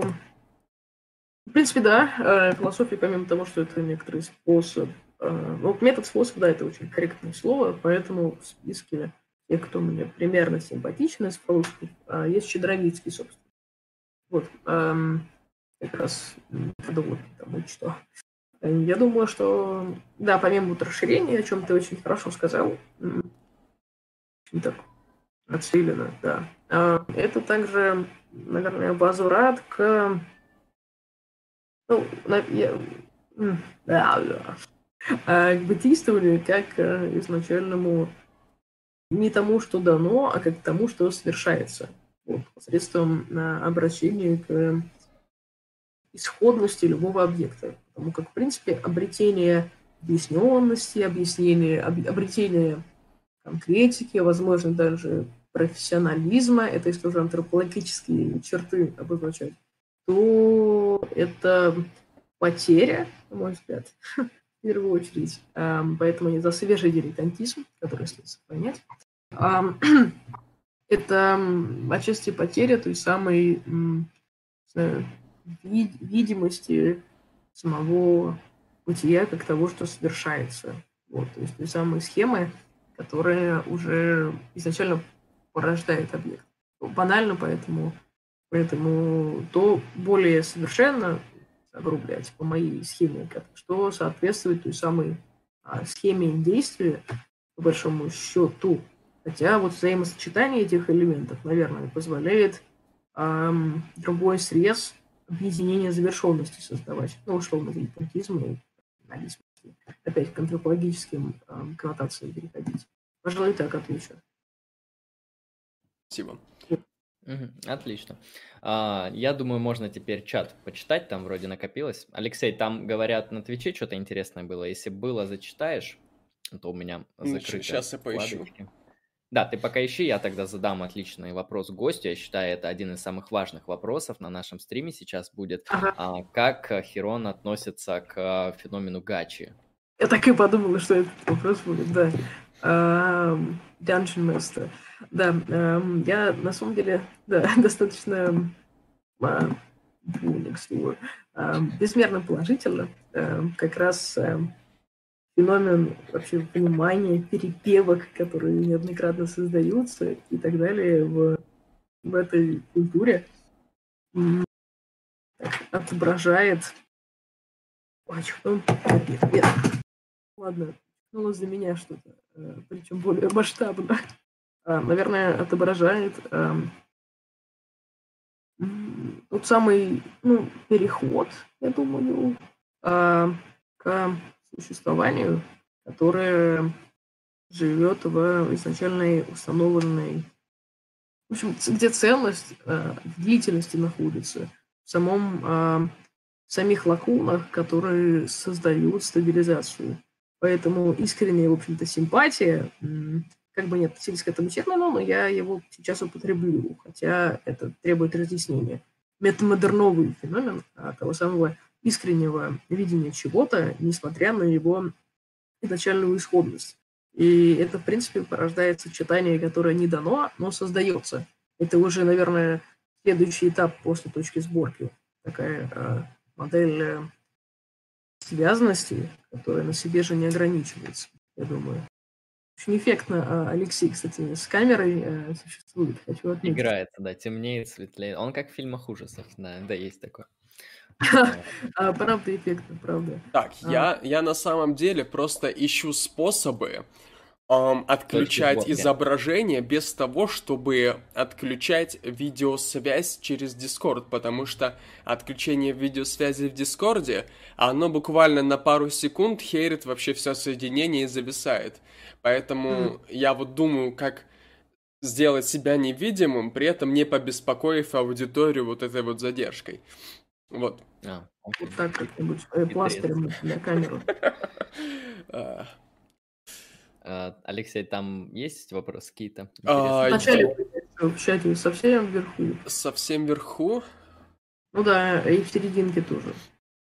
Ну вот, эм, про то, может ли техника быть субъектом, это мы уже отвечали. Ну, Херон, я так помню, ты ответила вроде на этот вопрос, да? По поводу субъектности техники.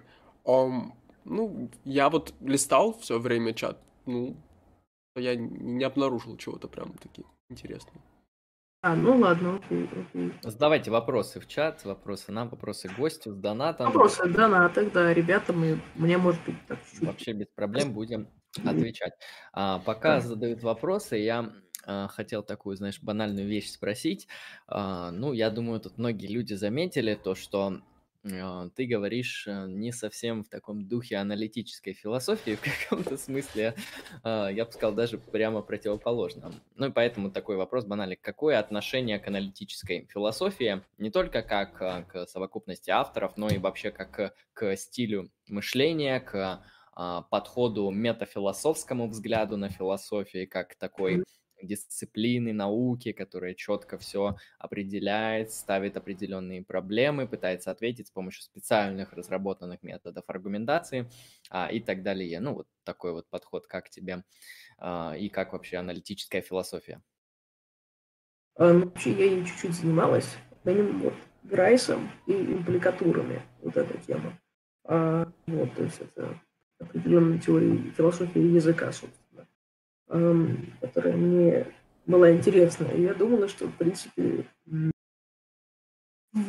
в общем, положительно изначально. А, мне симпатичен Пирс, а, мне симпатичен... Ну, ладно, слишком пошло фамилию называть, все поняли, кто мне такой симпатичен.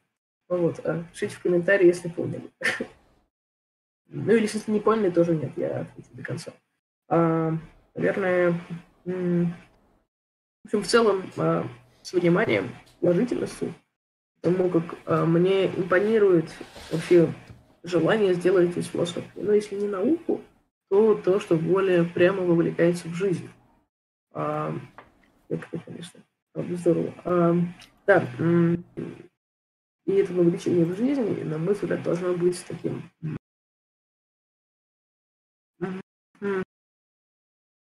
обозначающим, что ли, элементы проработанной реальности. Поэтому некоторые каноны тому, в принципе, служат в целом изначально. Но я думаю, что как раз интенция а, аналитической философии, она нередко может, ну, в общем-то, в чем-то, как и многое другое, это такая проблема потери интенции при реализации,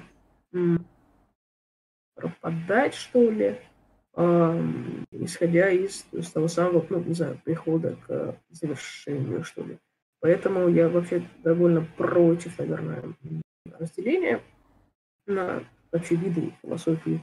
Я думаю, есть скорее философии задачи, определенные цели, и эти задачи и цели могут совершаться через э, разные наделенности их статусом своего, ну, в свою очередь, статусом той самой, ну, не знаю, действенности, стабилизации и так далее. Вот. Ну и я, кстати, к сожалению, именно вот Грайс не все мои задачи покрыл. Как минимум, а, некоторые Big Baby Take а, в стиле антологии речи были не приняты, само собой, научными руководителями, ну и так далее.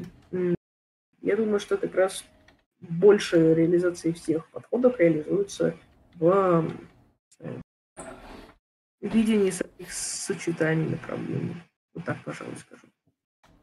Ну, насчет э, вот сочетания я здесь в каком-то смысле могу согласиться, потому что если 20 век действительно мы можем провести какую-то демаркацию между аналитиками и континенталами, сейчас уже а, не совсем понятно, кто аналитик, кто континентал, и да. я вот э, и читал статьи по этому поводу научные, там люди просто говорят э, и аргументируют это через призму того, что эти линии, они просто сходятся. И в какой-то момент мы видим, что автор а, мыслит в таком континентальном ключе, но абсолютно в аналитическом стиле. Ну, самый банальный пример, там, какое-нибудь хайдегерианство или развитие идей Хайдегера, но в аналитическом ключе. То есть здесь уже раз демаркационная линия размывается, а, ну и во-вторых, um, кейс, который у меня вылетел из головы, постараемся его сейчас магическими средствами оттуда вытянуть. Uh, да, на мой взгляд, нет достаточных оснований для того, чтобы какую-то сущностную линию демаркации проводить, э, для того, чтобы определять, кто континентальщик, кто нет, особенно в современности. Если исторически мы можем, например, сказать чисто теоретически Дорида, континентал, Квайн, Рассел, аналитик но сейчас уже как-то с этим все сложно. потому что даже а, вот в начале был интересный кейс про некоторую научность, да, я бы сказал то, что аналитическая философия стремится стать академической дисциплиной, вот в таком в полном смысле слова. Это, конечно, и было и раньше, потому что там Кант учился в университете, а, Гегель учился в университете философии, а, и уже в то время философия, она была академической дисциплиной, которая тоже ставила определенные научные цели, задачи, работала вместе с наукой, помогала ей и так далее. И в этом плане, на мой взгляд, представление философии как некоторой науки, как некоторой академической дисциплины, оно было уже давно и никак не противоречит а, некоторой сущности внутренней философии. Даже там со времен Платона и Аристотеля существуют а, лицей, ликей и так далее.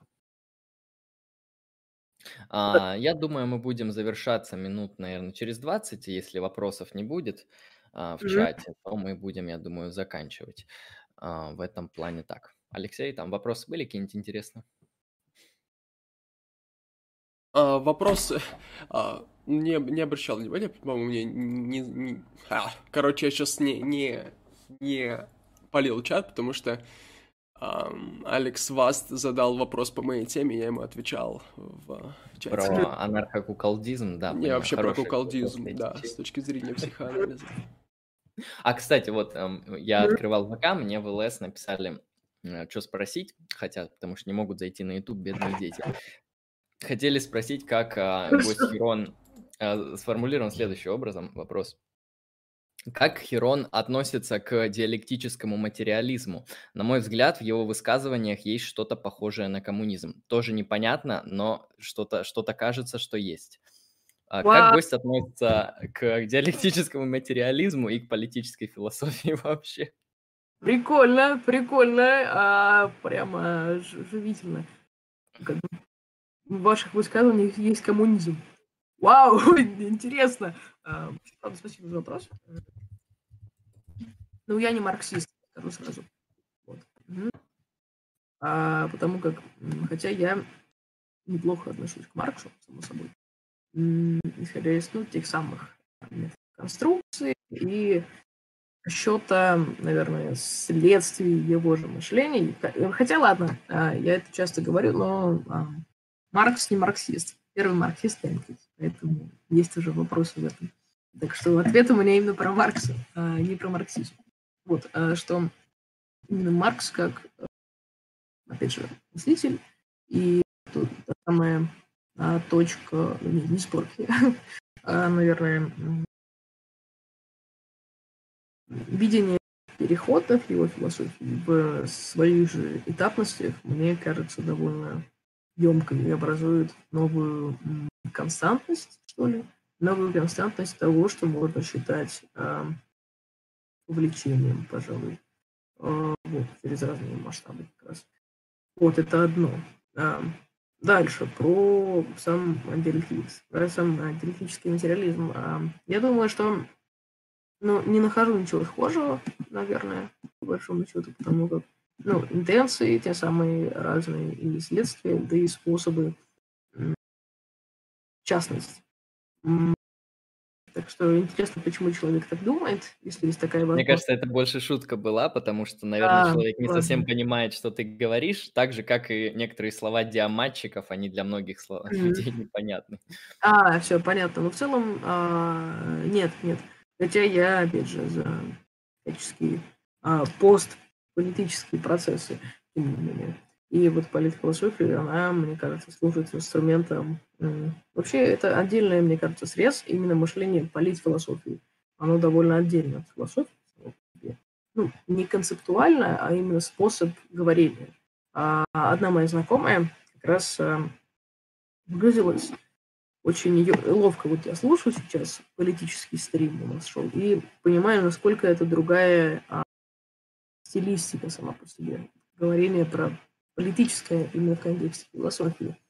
А она вот, допустим, таких категориях даже ну, не мыслит. Я ее понимаю в этом значении, хотя у меня есть интерес к политическим процессам, именно теоретическим. Но какая-то, мне кажется, в общем, действие политической философии совершается при учете, но не вовлечении. Довольно тоже мутная схема, я бы хотела ее сама для себя в каких-то а, манифестах более четко сформулировать, но это пока процесс, конечно. Вот. Хидная карточка. А, сейчас я отвечу тебе в чате. О, привет, кстати, Рамис, про замуж. А, сейчас. А, не буду озвучивать, но напишу, собственно. А, хорошо. Я тогда думаю, мы можем заканчивать, потому что Хирону нужно отправляться в великое плавание, поэтому мы проводим, проводим гостя и тоже завершим стрим, будем завершать, по крайней мере. А, поэтому всем спасибо, кто смотрел, всем спасибо за внимание. Вот э, пред вами предстал замечательный, прекрасный гость Хирон Теоретик. Надеюсь, в будущем у нас еще будут коллаборации, потому что мне лично такой формат э, нравится, он интересен, он полезен не только для меня, Алексея, то есть не, не только для нас, но и для аудитории, потому что людям нравится. В этом плане я не против.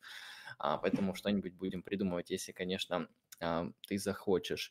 И э, все ссылки на проекты Херона Теоретика и на его различные а, интересные, хотел сказать, точки сборки а, в сети вы вы найдете. Если сейчас их нету, то под этой записью я потом проредактирую, они, короче, все будут найдены. Так что, если что, вот эм, все найдете, все будет в ссылках. Да. Алексей? А, со своей стороны тоже хочу сказать, что интересный довольно стрим, правда, временами довольно сложно бывает ориентироваться в, ну, угу. вычурностях, да, словен, словесных.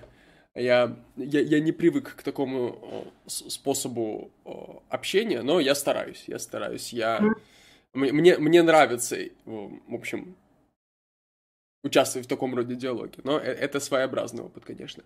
Вот, mm-hmm. а, мы, мы с Андреем вот, немного другому привыкли. И приятный, приятный опыт в том смысле, что несмотря на такие маленькие вот несостыковки, все равно есть ощущение какого-то вот общего, какого-то общей вовлеченности, да, общего понимания, да, если так можно выразиться.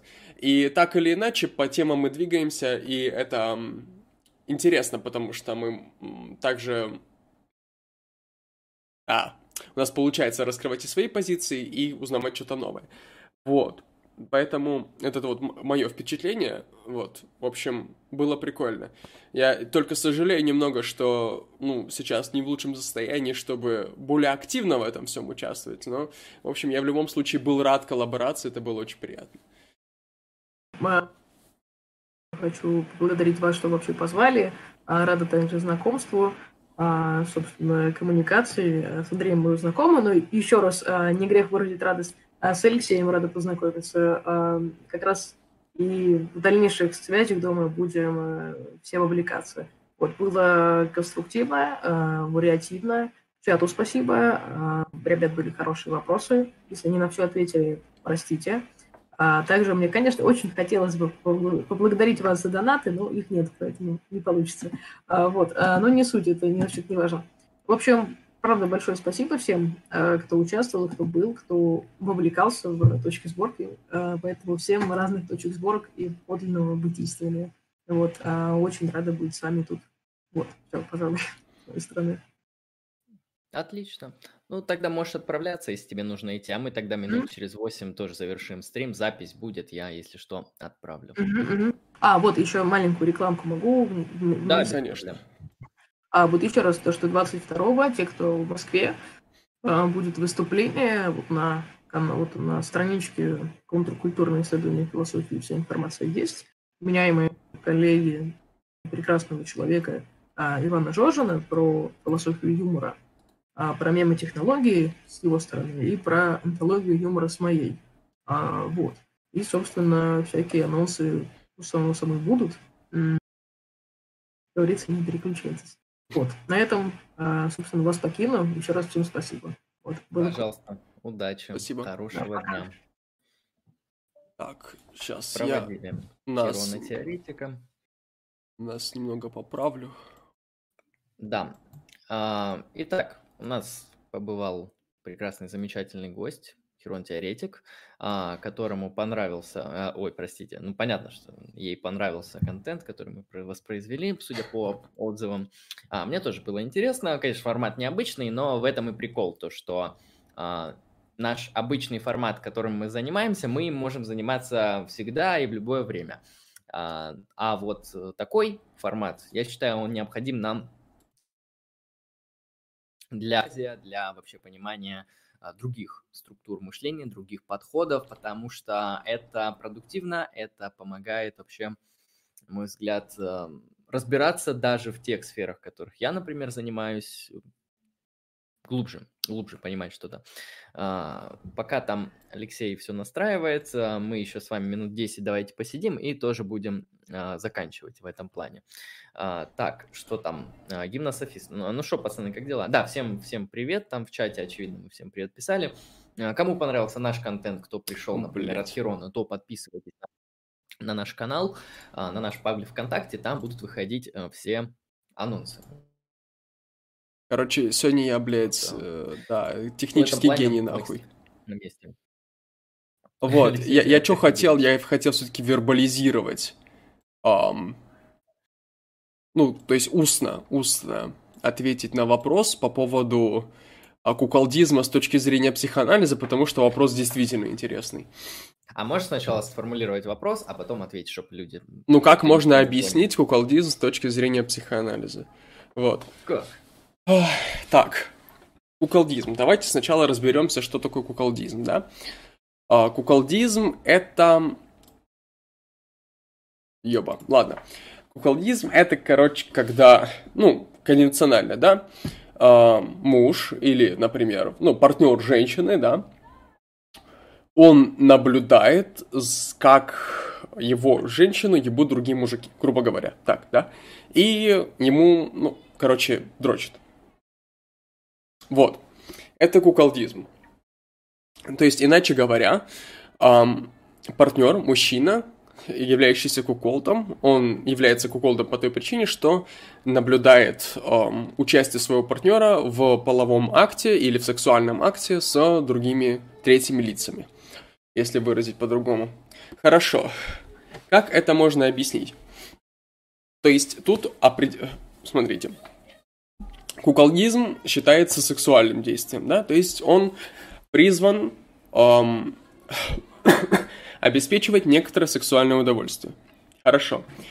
Условия для этого сексуального удовольствия весьма специфичны. То есть необходимо иметь объект любви, да, объект привязанности, возможно, какой-то, да, и необходимо, чтобы этот, этим объектом обладал кто-то, ну, извне, да, какое-то третье лицо. То есть здесь мы наблюдаем ситуацию обратную ревности, да? То есть ревность это когда ты, наоборот, не желаешь, чтобы объект твоей любви, он кем-то обладался. Вот.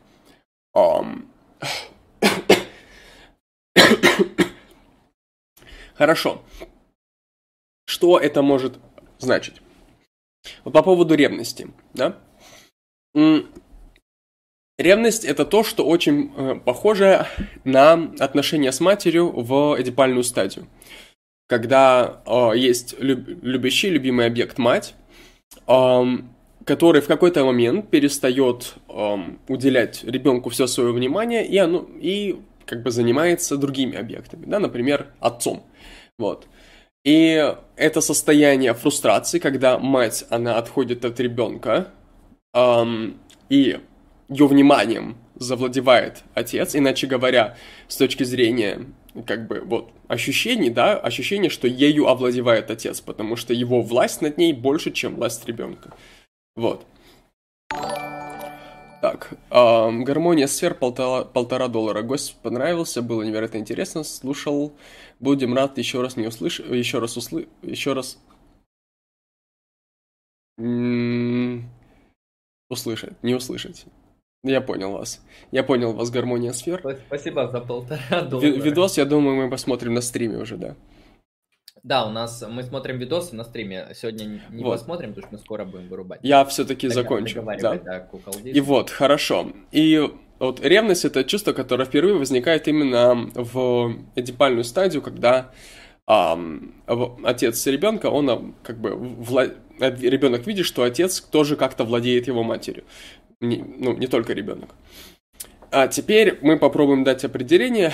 А, ревность – это уязвленность, да, некоторая, вот, да, уязвленность, иначе говоря, да, уязвленность, некоторое дискомфортное чувство, сильное дискомфортное чувство, эм, яркое дискомфортное чувство, самое главное, да, эм, которое возникает, когда эм, твой любящий объект, точнее, твой любимый объект, он э, обладается кем-то, кроме тебя.